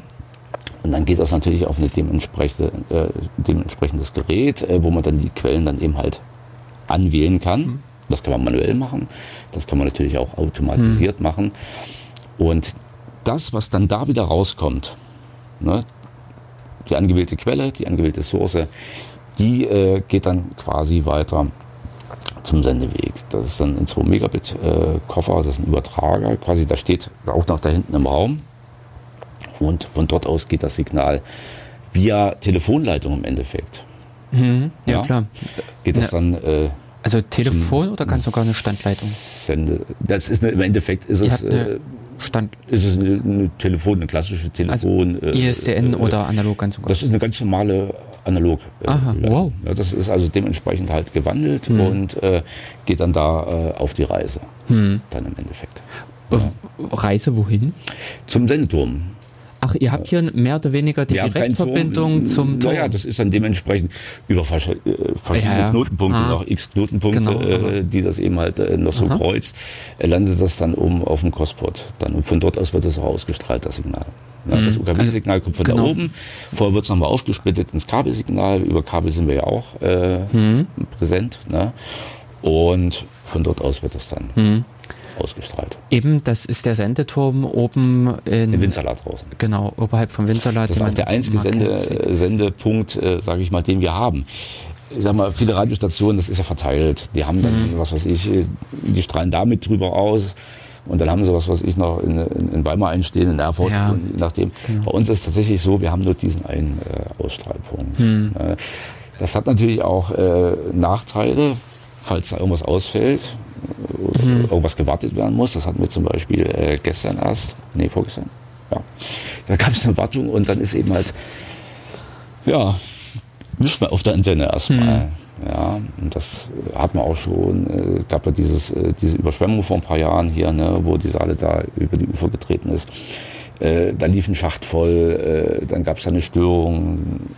Mhm. Natürlich immer schwierig. Ne? Andere können dann eben halt dann auf die anderen Punkte, sage ich mal, zurückgreifen. Das können wir hm. in dem Falle ja.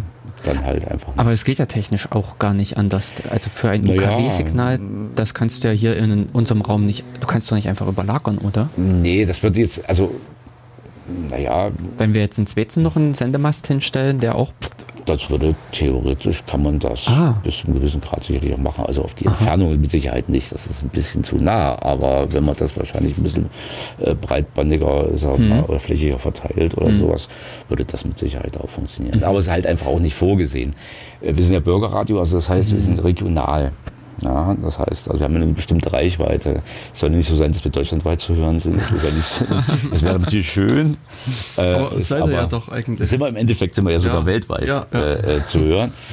Aber äh, das war eben halt nicht das Anliegen und deswegen. Aber es ist auch okay so. Ne? Mhm. Obwohl es natürlich, äh, man muss auch sagen, wir haben 300 Watt Sendeleistung und ähm, es gibt Bereiche hier in Jena, da fängt man uns eher hm.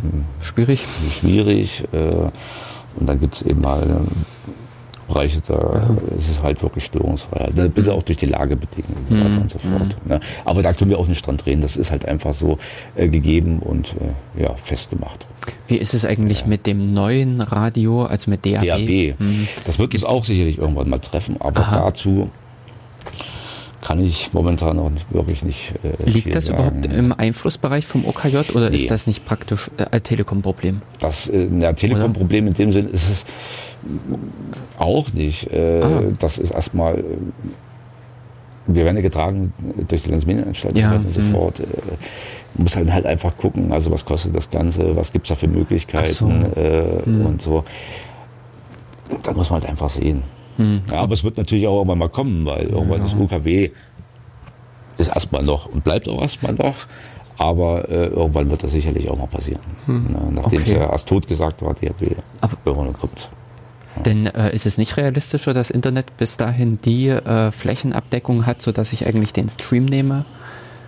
Dass der B eigentlich gerade so ein bisschen, mhm. naja, äh, meinst, zu spät kam. UKW oder, komplett dann äh, weg ja, und dann genau. nur noch alles per, per, per, mhm. per Livestream halt machen. Genau, solche Sachen. War ja in dem Sinne auch, also die Flächenabdeckung, glaube ich, wird schon mit durchgedrückt werden aufgrund von anderen technischen Sachen. Mhm. Sagen wir mal eben die selbstfahrenden Autos mhm. und solche Sachen. Und dann ist die Möglichkeit, die Technik, äh, also die Technik ist da, dann wird das, denke ich mal, auch darüber kommen. Ja. Zumeist wir werden, uns, wir werden uns überraschen lassen. Ja. Ja. Aber weil du gerade sagst, nochmal Livestream und so, das hat man ja eine ganze Zeit nicht. Das hat man ja am Anfang tatsächlich auch überhaupt nicht. Auch diese ganzen äh, Außenübertragungen, die wir jetzt machen. Ne? Mhm. Das ja, war ja gar stimmt. nicht, äh, so zu Anfangszeiten und so war das ja nicht möglich. Das fing ja eigentlich erst an, äh, von außen zu übertragen. Also wirklich, sage ich mal, frei und ungebunden äh, mit äh, Einführung von UMTS etc. Da haben wir dann angefangen, das dann eben halt auch mal zu wagen. Also als ziemlich die ersten Bürgerradios. Also die, wir sind raus und haben dann verschiedene Events dann eben halt äh, übertragen. Das ist natürlich immer ein bisschen schwieriger geworden. Äh, immer mehr Leute haben das halt genutzt. Also die Zellen sind natürlich auch dementsprechend von der Kapazität, äh, haben die ihre Grenzen halt auch. Mhm. also die Mobilfunkzellen. Genau, die mhm. Mobilfunkzellen. Und jetzt ist es so, äh, dank LTE, das nutzen wir jetzt aktuell für mhm. unsere Außenübertragungsgeschichten. Mhm. Das funktioniert richtig stabil. Wir hatten gestern auch, haben wir vom Stifterlauf übertragen. Mhm. Und da muss ich sagen, da gibt es eigentlich mittlerweile äh, keine Probleme mehr. Und ganz zu Anfang mhm. haben wir das per ISDN-Codec gemacht. Hm? Ja, okay. Das ist also auch so ein, äh, ja, wie soll man sich das vorstellen? Sieht aus wie von der Größe wie ein Videorekorder vielleicht. Oder, ne? So kann man sich das vorstellen. Oder ein CD-Player. Und äh, das Ding war aber zwingend an eine ISDN-Leitung eben halt mhm. äh, gekoppelt. Ne? Und das ISDN ist mittlerweile ja komplett tot. Ja. ja das gibt es sicherlich noch. Gibt es auch noch. Ja, wird auch noch verwendet. Wir haben das äh, auch noch im Haus. Mhm. Aber es ist im Endeffekt ist es, ist es halt durch. Ne? Mhm. Da gab es zwei Geräte oder man brauchte zwei Geräte dafür. Äh, ein Sender und ein Empfänger. Der Empfänger ist ja fest verbaut, auch im äh, ah. Turm unten. Mhm. Und äh, der Sender wurde dann halt mitgenommen, mhm. wurde dann dementsprechend halt äh, angeschlossen, dann mit Audiosignal beschickt und dann konnte das äh, hier wieder abgerufen äh, werden. Mhm. Hat den großen Vorteil, dass es relativ verzögerungsfrei äh, das Ganze funktioniert hat und in einer hervorragenden Audioqualität mhm. auch. Ne? Mhm. Aber das ist mittlerweile alles auch abgelöst ja. Äh, durch die Funktechnik halt. Ja, mhm. Da gibt es auch direkt Codex, die das mittlerweile auch nur über diesen, äh, diesen Weg halt machen. Ja, aber das sind natürlich auch Kostenfragen. Aber in dem muss. Sinne ist es doch nicht mal gerade mhm. Funktechnik, sondern ihr sagt ja, ihr braucht nur Netzwerkzugang.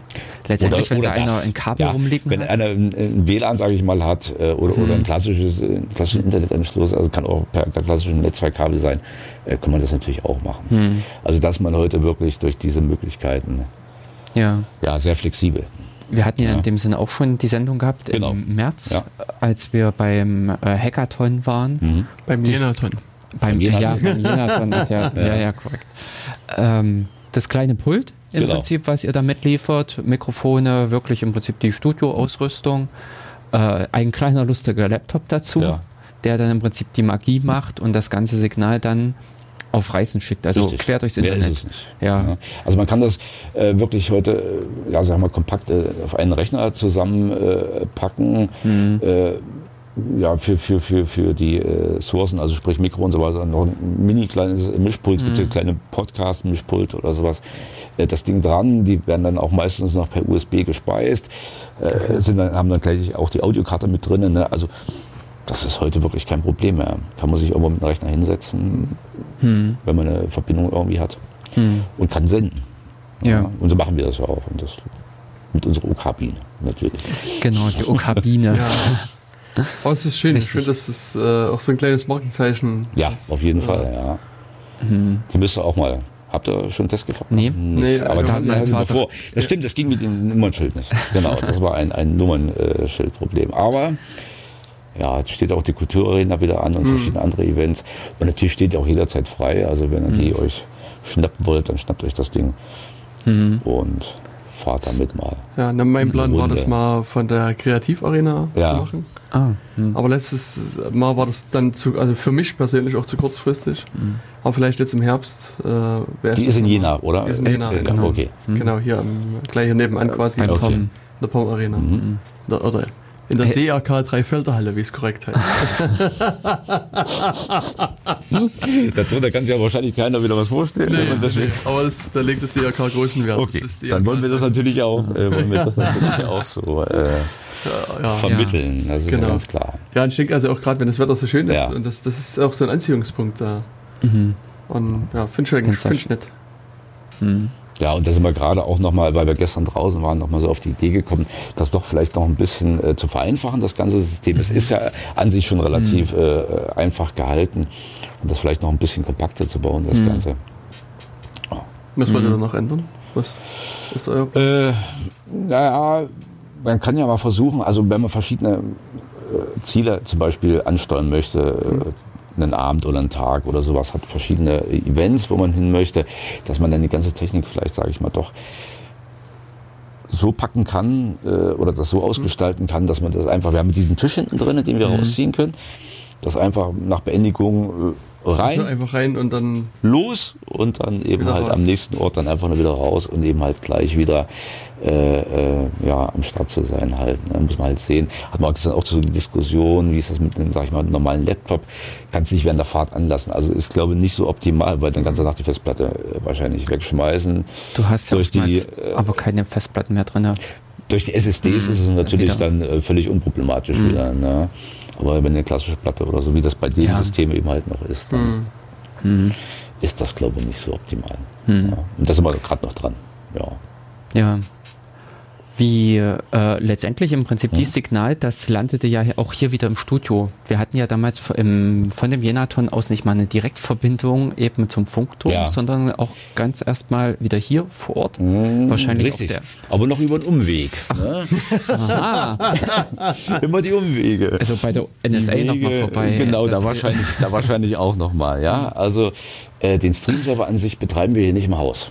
Das machen wir nicht. Also da ah. haben wir einen externen äh, Anbieter, der das macht. Ne? So. Und wenn ihr von irgendwoher was schickt, äh, sendet, äh, schickt diesen Livestream quasi, dann geht er erst auf diesen Stream-Server mhm. und wir rufen den dann hier im Haus äh, mhm. ab. Das war ja mal äh, der Wechsel damals bei, mit Max FM, mhm. als die auch genau. leider ausgestiegen sind. Die haben das damals Hab, betrieben, ja. Mh, genau, äh, musste er ja auch in dem Sinne wechseln, wieder Richtig. woanders hin. Ja. ja. Und dorthin im Prinzip das Signal. Von da ging es dann hierher genau. zurück. Und dann geht das und quasi dann. Den regulären Weg. Dann geht das mhm. dann einen regulären Weg und wird dann eben halt das heißt, die, aufgeteilt. Die Leute im Livestream haben ja. sozusagen eher das gehört als die Leute im Radio. Im Endeffekt. Äh, nee, wahrscheinlich nicht. Nee. Der Surfer hat es ja nicht selber verteilt, sondern er hat es ja auch wirklich nochmal. Ja. Also es ist äh, so, Ping-Pong, es ist doppelt. Na? Ah, der, sozusagen, der Livestream-Server ist nicht der, der, in den ich mich reinklinke, wenn ich hier bei Radio OKJ gehe und dann auf Livestream, da auf Play klicke quasi. Doch. Ah. Also müsste es ja eher gehört haben als im nee. Radio. Auf diesen Stream, der von der Außenstation kommt, wirst du nicht zugreifen können.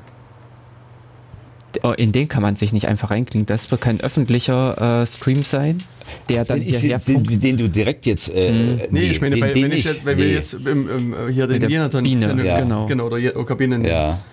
Also mein Verständnis war, dass es jetzt zu diesem Streaming-Server geht. Zu dem Streaming-Server geht Und der Streaming-Server genau. streamt das ins Netz raus und ihr greift das Netz, das, das Wir greifen das von, von, dem, Signal, von dem äh, Server quasi, äh, wird das, der stellt ja dann mhm. auch die dementsprechenden Kapazitäten halt bereit. Mhm. Ne? Das wir hier, was wir hier auch nicht ah. machen können. Na, wir können jetzt nicht so viel, äh, was weiß ich, 100 Slots ja. zur Verfügung stellen, wo die Leute eben halt drauf zugreifen können. Mhm. Deswegen macht das auch ein externer Dienstleister halt mhm. einfach. Ne? Also das wäre nicht möglich, dass wir das hier bereitstellen. Kapazitätengründe auch, ne? ist ganz klar. Und von dort aus wird das dann quasi äh, dann abgegriffen. Ne? Und wir selber holen uns das aber natürlich auch hier für den Verbreitungsweg UKW und so weiter natürlich auch von dort. Ne? Das geht natürlich nicht anders. Ne? Ah, okay. Aber man könnte natürlich auch sagen, äh, du streamst jetzt äh, Na, von und standardmäßig ist das jetzt so eingestellt, genau, äh, ist es so eingestellt, dass der Stream, den du absetzt direkt, äh, dass du den öffentlich machst. Hm. Äh, was weiß ich, gibt es fünf Slots frei und dann hm. können eben halt fünf äh, Leute dann eben halt drauf äh, zugreifen. Hm. Ja, das ist ja. natürlich auch noch eine Möglichkeit. Ja, Walter macht das auch so, genau. Frühstücksradio ah, etc. Am Sonntag, ja. der schickt ja im Prinzip sein Signal aus Kala. Richtig. Auch dann ja. an wir den Zentrum. Wir greifen das ab. Also er hat einen eigenen in dem Falle. Ja, Ach, er hat einen eigenen Streaming-Server. Genau. Bei ihm greift man es eben halt nur ab. ja. Nee, ist ja wirklich erstaunlich. Und, also, äh, Grüße auch dorthin, denn ja. er hört uns, glaube ich, wieder zu. Okay, ja, ja dann Grüße viele Grüße. Ja. ja. Und ähm, ja, das ist also im Endeffekt äh, das ja. Prinzip. Ne? Und die anderen Bürgerradios machen das eben halt auch. Hm, hm. Also war ja auch ein bisschen, hat ja auch wirklich gedauert, bis wir diese Livestream-Sache hatten. Das war ja tatsächlich auch ein rechtliches Problem, bis die GEMA irgendwann mal gesagt hat, okay. Passt schon. Ne? Genau. Passt schon, könnt ihr jetzt machen. Und ganz zu Anfang war es ja auch wohl, äh, wohl hier so gewesen. Hm wenn die Leute hier eine Sendung gemacht haben, äh, fallen ja wieder GEMA-Gebühren an. Ja? Mhm. Das ist ja meistens so. Und es musste dann quasi eine Playlist geschrieben werden und dann wurde Ach, das abgerechnet. Ne? Ja. Und dann gab es irgendwann mal einen Rahmenvertrag, äh, wo das dann eben halt dementsprechend, oder die gibt es immer noch, wo das dann dementsprechend eben halt mit äh, abgegolten ist. Mhm. Weil das ja. ist völlig unpraktikabel. Ne? Und dann hätte man hier auch niemanden mehr sitzen, der hier. Das würde einen das auch total verleiden. Ich sag mal, wenn du jetzt mhm. hierher kommen musst, und sagst, was weiß ich, äh, muss jetzt hier noch äh, die Geldtasche noch füllen, sage ich mal. Da. Ja, na gut, das ist das, wo wir halt eben auch klar sagen, wir sind GEMA-frei. Hm. Ähm, aber in dem Sinne, wenn DJ oder sowas und ja, ja klar. Mh, hm, gut, die sind auch gewöhnt von echten Auftritten. Äh, beim Live-Auftritt da ist dieses Spiel ja. genau ja. auch so, dass die am Ende eine Liste abliefern müssen, damit der Veranstalter genau, die GEMA-Gebühren hm, hm. bezahlen kann. Die sind da geübt in dem Sinne. Aber wenn wir das hier tatsächlich so machen müssten, hm. das wäre eben halt. Ärgerlich ärgerlich. Ja. Für die Sendung, das, das wäre äh, völlig utopisch. Ne? Und das hat man, Gott sei Dank, ja, ganz elegant äh, eben halt gelöst. Und das mhm. macht uns ja auch aus, ne? unsere Bandbreite, die wir haben. Ja. Kannst du sagen, wir haben vom Schlager bis äh, schwärzesten äh, Metal, sag ich mhm. mal, ist, alles, ist alles dabei. Also die volle Bandbreite. Ne? Mhm. Also heißt das, dass quasi jetzt äh, jeder zu euch kommen kann und sagen kann, ich mache eine Sendung? Ja. Ja. Also diese Offenheit haben wir uns eigentlich auch beibehalten. Äh, auch nach Änderungen zum Bürgerradio, vorher äh, hat es ja vorhin schon mal gesagt, war ein offener Kanal. Äh, Was ist da gab's, ähm, Naja, wir hatten zu Zeiten des offenen Kanals eben halt keine Pflicht, sage ich mal, redaktionelles Programm zu machen. Mhm. Ne? Also es war kein Wortbeitrag, äh, Wortanteil gefordert etc. Und dann gab es eben halt äh, die Umstellung eben halt, es gab eine Gesetzesänderung äh, und dann gab es natürlich dementsprechend auch neue Richtlinien und dann ist man macht aus äh, diesen offenen Kanälen, äh, die baut man eben halt um äh, zum Bürgerradio ne, mit den, den entsprechenden Auflagen. Äh, Wortanteil und so weiter und so fort, alles was da dran gekoppelt war und aber auch zusätzlich noch mit der Schiene der freien ähm, Sendeplätze. Mhm. Ne? Ihr seid jetzt zum Beispiel im redaktionellen Teil mhm. äh, zu Hause. Da gibt es viele Sendungen, die sind in, in, in den freien Sendeplätzen mhm. eben halt. Die haben dann eben halt jetzt zum Beispiel nicht die Pflicht, äh, jetzt einen bestimmten Wortanteil zu bringen. Ne? Ach, der Wortanteil besteht, äh, nee, der besteht für den gesamten redaktionellen Block. Also wie wir füllen heute schon mal eigentlich den ganzen Bedarf. Ja, ja genau. Schon, für, schon die ganze ne? Woche wahrscheinlich. oder wenn zum Beispiel Stadtrat oder sowas. Deswegen werden wir immer mit so einem großen Bouquet an Blumen begrüßt. ja, also das ist so, so, so, so ein Teil und so weiter und so fort. Aber die Zugangsoffenheit ist natürlich äh, trotzdem nach wie vor wichtig. Das haben wir uns auch eben halt bei der Umstellung äh, in diesem Prozess äh, halt auch auf die Fahnen geschrieben, dass wir eben sagen, wir wollen trotzdem das beibehalten. Ne? Den Leuten, die hierher kommen und wirklich was machen wollen, mhm. dass wir denen auch wirklich eine Möglichkeit mhm. äh, bieten. Aber ja. ich sag mal, du hast gesagt, es gab da eine Gesetzesänderung. War es ja. denn so, dass es irgendwie so offene Kanäle oder, oder Bürgerradios mhm. oder sowas gab, die quasi nur Musik gespielt haben? Oder ist es, ist es ein Anspruch des, das ist, des Landes? War, oder ja, im Endeffekt hat sich das einfach so, mhm. ja, wurde das dann irgendwann mal so beschlossen. Mhm. Und es hat natürlich auch alle betroffen, also nicht nur uns. Okay. Ne? Also mhm. in Thüringen jetzt. Mhm. Ne? Ja, aber wenn ich jetzt, ich meine, gut, ich bin jetzt kein allzu großer Radiohörer, aber wenn ich mal hier so die ich sag mal, halbwegs überregionalen Sender, also sowas wie MDR ja. und, und, und, Antenne Thüringen sowas anhöre, habe ich den Eindruck, dass es, wenn es ein äh, eine Wortgrenze gibt, muss die ultra niedrig sein oder, oder es gibt keine. Also, Sie mussten das dementsprechend auch anpassen tatsächlich. Okay. Also haben die jetzt mehr Wortbeiträge ja, auch. Also müsste ich doch so wieder mehr Radio hören. So sollte es eigentlich sein. Mhm. Ah. Ja, wie das nun gezählt wird, wer das nun zählt und äh, ob das nun alles so, sag ich mal, Sinn macht, das bleibt natürlich alles äh, auch dahingestellt. Ja, ja. Ne? Aber ansonsten Zugangsoffenheit, das ist das, was wir hier hm, weiter leben. Ja. Das ist, auch, das ist auch wirklich ganz wichtig. Dieses Gesetz, äh, hm. trifft das eigentlich jetzt nur in dem Sinne indirekt über die Förderung der Landesmedienanstalt auf den OKJ zu.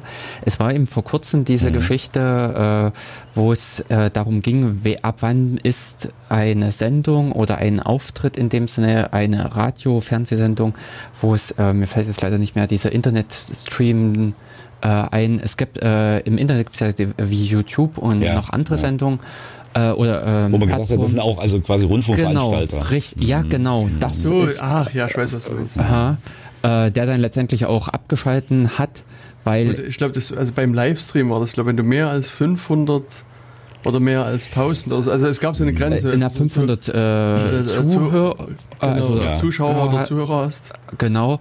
Und wenn du ein redaktionelles Programm machst, sprich, mhm. wenn du irgendwas redest, was den Leuten erzählst und äh, das Entscheidende war, glaube ich, auch, dass die Leute es nicht beeinflussen können. Mhm. Also in dem Sinne wirklich Broadcast, also mhm. in dem Sinne unidirektional. Mhm. mhm. Und äh, denn da war oder da ging es letztendlich darum, ob man mehr oder weniger auch übergriffig wird oder letztendlich, ob nicht auch diese ganzen Gesetze für die Internetangebote gelten. Das, was viele heutzutage, ich, äh, vor kurzem hatte ich nämlich jetzt auch was gelesen, da war, wurde einer dieser YouTube-Kanäle äh, verklagt oder verurteilt, weil einfach Dauer, das war eine Dauerwerbesendung. Mhm. Die haben dann auch der Reihe nach präsentiert und nach den Mediengesetzen ist das halt äh, kennzeichnungspflichtig. Das ist dann kennzeichnungspflichtig. Genau. Ja, wenn man das darauf anwendet, mit Sicherheit. Ja. Genau. Ja. Und ich weiß nämlich nicht, äh, dieses Gesetz, was du jetzt ansprachst, mhm. äh, ob das nur das, den die, Rund, die Rundfunk, äh, äh an, die klassischen Rundfunk. Ja, das war der klassische. Ich meine, das, das wäre jetzt ein schönes schade. Anwendungsbeispiel, wenn du sagst, man darf alles senden. Da könnte ich jetzt eine Dauerwerbesendung für, keine Ahnung, Henkel trocken machen. Das darfst du hier nicht. also es gibt, dann doch, gibt also doch Einschränkungen. Das, also das ist auf jeden Fall eine Einschränkung natürlich. Ne? Also traditionell sind wir ja werbefrei. Das ist okay. auch gut so, dass wir das sind. Hm. Ja. Also das, äh, okay, also das, sagen, aus, das, das fällt dann raus. Also wenn ich Werbung machen will, geht ja, das nicht. Das geht nicht. Nee. Okay. Wohingegen, glaube ich, wenn du einfach äh, Werbung besprechen möchtest, dann ist dir das. Äh, ja, das ist ja dann wieder Meta. Ja, ja genau. Dann muss man halt einfach gucken, äh, wie man das dann halt geschickt verpackt. Also man kann natürlich schon Werbung machen. Äh, Im Falle, sag ich mal, äh, wenn man eine Veranstaltung, man ist zum Beispiel macht DJ oder irgendwas mm, oder, genau. oder, macht ein Event. Macht so. Also Eigenwerbung, solche ja. Geschichten und sowas, das mm. äh, fällt dann natürlich raus. Aber äh, Produktwerbung ist okay, für also diesen Hersteller von äh, dieses alkoholischen Getränkes oder was auch immer, mm. geht ja. natürlich. Okay. Müssen wir natürlich äh, ja, unterbinden. Gab es aber eigentlich auch so noch keine hm. Probleme, ja. muss ich sagen. Was natürlich auch äh, ausgeschlossen ist, ähm, natürlich Sachen, die gegen also, geltendes Recht und Gesetz natürlich okay. verstoßen. Schade. Äh, ne? Ja, bin ja total unfrei hier. endlich, endlich wollte ich mich mal ausleben. also da äh, ja, nee, gibt es natürlich äh, auch Einschränkungen. Ja. Ja. Hm. Aber ich meine, das ist ja, also ich meine, das ist ja klar, dass jetzt nicht über dem Gesetz steht, sondern das ist richtig. Äh, Ansonsten kann man sich ja tatsächlich austoben. Und es ist auch wirklich, jeder hat sich mhm. eingeladen, also wer hier was machen mhm. will. Ob das jetzt, sag ich genau. mal, nur reine Musik ist, äh, Musikstil mhm. vorstellen, den man gerne hört oder wirklich ein Anliegen hat, was man wirklich mal den Leuten mhm. kommunizieren will. Inhaltlich. Das kann man eben halt hier. Äh, Genau. Und gibt es sozusagen so einen Mindestslot, dass ich mindestens eine halbe Stunde Sendung machen muss oder eine Stunde? Oder naja, wir tatsächlich so eine halbe Stunde, Stunde, zwei Stunden, das sind so äh, die Zeiten, was okay. wir eben halt äh, ja, in der hm. Regel vergeben. Okay. Und wenn es eben halt auch mal nicht so ist, dann ist es halt ja. einfach mal so. Aber in dem Sinne, einmal im Monat oder sowas sind ja so äh, Zeiten, beziehungsweise auch in größeren Abständen unter Umständen. Ja, natürlich, klar. Ja. Es gibt also Sendungen, die kommen alle, Einzel drei, alle drei Monate mal oder sowas. Ja, ne? oder also wir, wir, sagen da, ja, und wir sagen da jetzt nicht einfach, äh, ihr müsst jetzt äh, hm. jeden Monat hier genau. ausschlagen genau. oder so. Deswegen, mhm. wo es natürlich wichtig ist, dass natürlich, ich sag mal, im redaktionellen Teil äh, ja. in der Zeit, dass natürlich so eine Beständigkeit halt genau. ein Stück weit auch da ist. Das ist ganz klar. Ne? Mhm. Aber das läuft eigentlich ganz gut mhm. von der Warte aus. Mhm. Ja, genau. Mhm. Also ich würde sagen, haben wir doch irgendwie einen coolen Überblick jetzt gewonnen über ja. sozusagen die Radiotechnik. Wie das wir können es auch noch mal, wir können es auch gerne alles nochmal vertiefen und nochmal. Äh, also was, ja, was hättest gerne. du denn zu vertiefen? Ach, wir können noch mal in die Technik noch mal einsteigen. Da gibt es Ich möchte noch kurz Menge den Blick auf die Uhr lenken. Ja, es ist gleich. naja, aber du weißt doch bestimmt, wie man hier von dem Pult aus da hinten dieses Ding hackt, um die Sendezeit zu verlängern. Äh, abzuschalten. Dann kann ich an mein Handy gehen. Oh. Aha. Und kann das per Fernwartung quasi dann einfach mal Remote Attack kurz mal aus ausklicken. Das können wir natürlich nicht machen, weil ich weiß jetzt gar nicht, was haben wir denn als Nachfolgesendung. Mhm. Wir würden dir gerne noch hinweisen. Der Monitor geht auch schon, der ja, Monitor geht ja, auch schon aus, der hat keinen Bock mehr, dem ist wahrscheinlich zu warm oder sowas. Mhm. Ja, das ist übrigens auch noch so eine Falle, weil der Monitor gerade ausgeht. Die Pulte haben ja auch, ist ja jetzt alles eine energiesparend, äh, das sind ah, die Pulte ja. auch und die mhm. schalten sich dann auch irgendwann mal Hatten wir auch schon rein. die Erlebnisse. Und ja. werden die Leute mal ganz panisch und denken, um Gottes Willen, jetzt ist alles mhm. kaputt. Nee, aber ist alles schön. Ja. ja. nachzuhören in Alles ist gut, Sendungen. genau. Kommt gut. alle vorbei zum OKJ, ja. macht eure eigene Sendung. Hm. Wenn ihr Lust habt, Ich genau. kann das nur empfehlen. Also genau, ja wirklich, du hast zwei Sendungen. Genau, genau. ich habe zwei Sendungen und das ist wirklich sehr gut. Also dann ich kann da nur wir. Werbung machen, um den OKJ zu kommen. Okay, also dann tschüss. Also ich danke euch und ja, na klar, wir danken dir und vielen Dank für Na? die Zusammenarbeit. Na?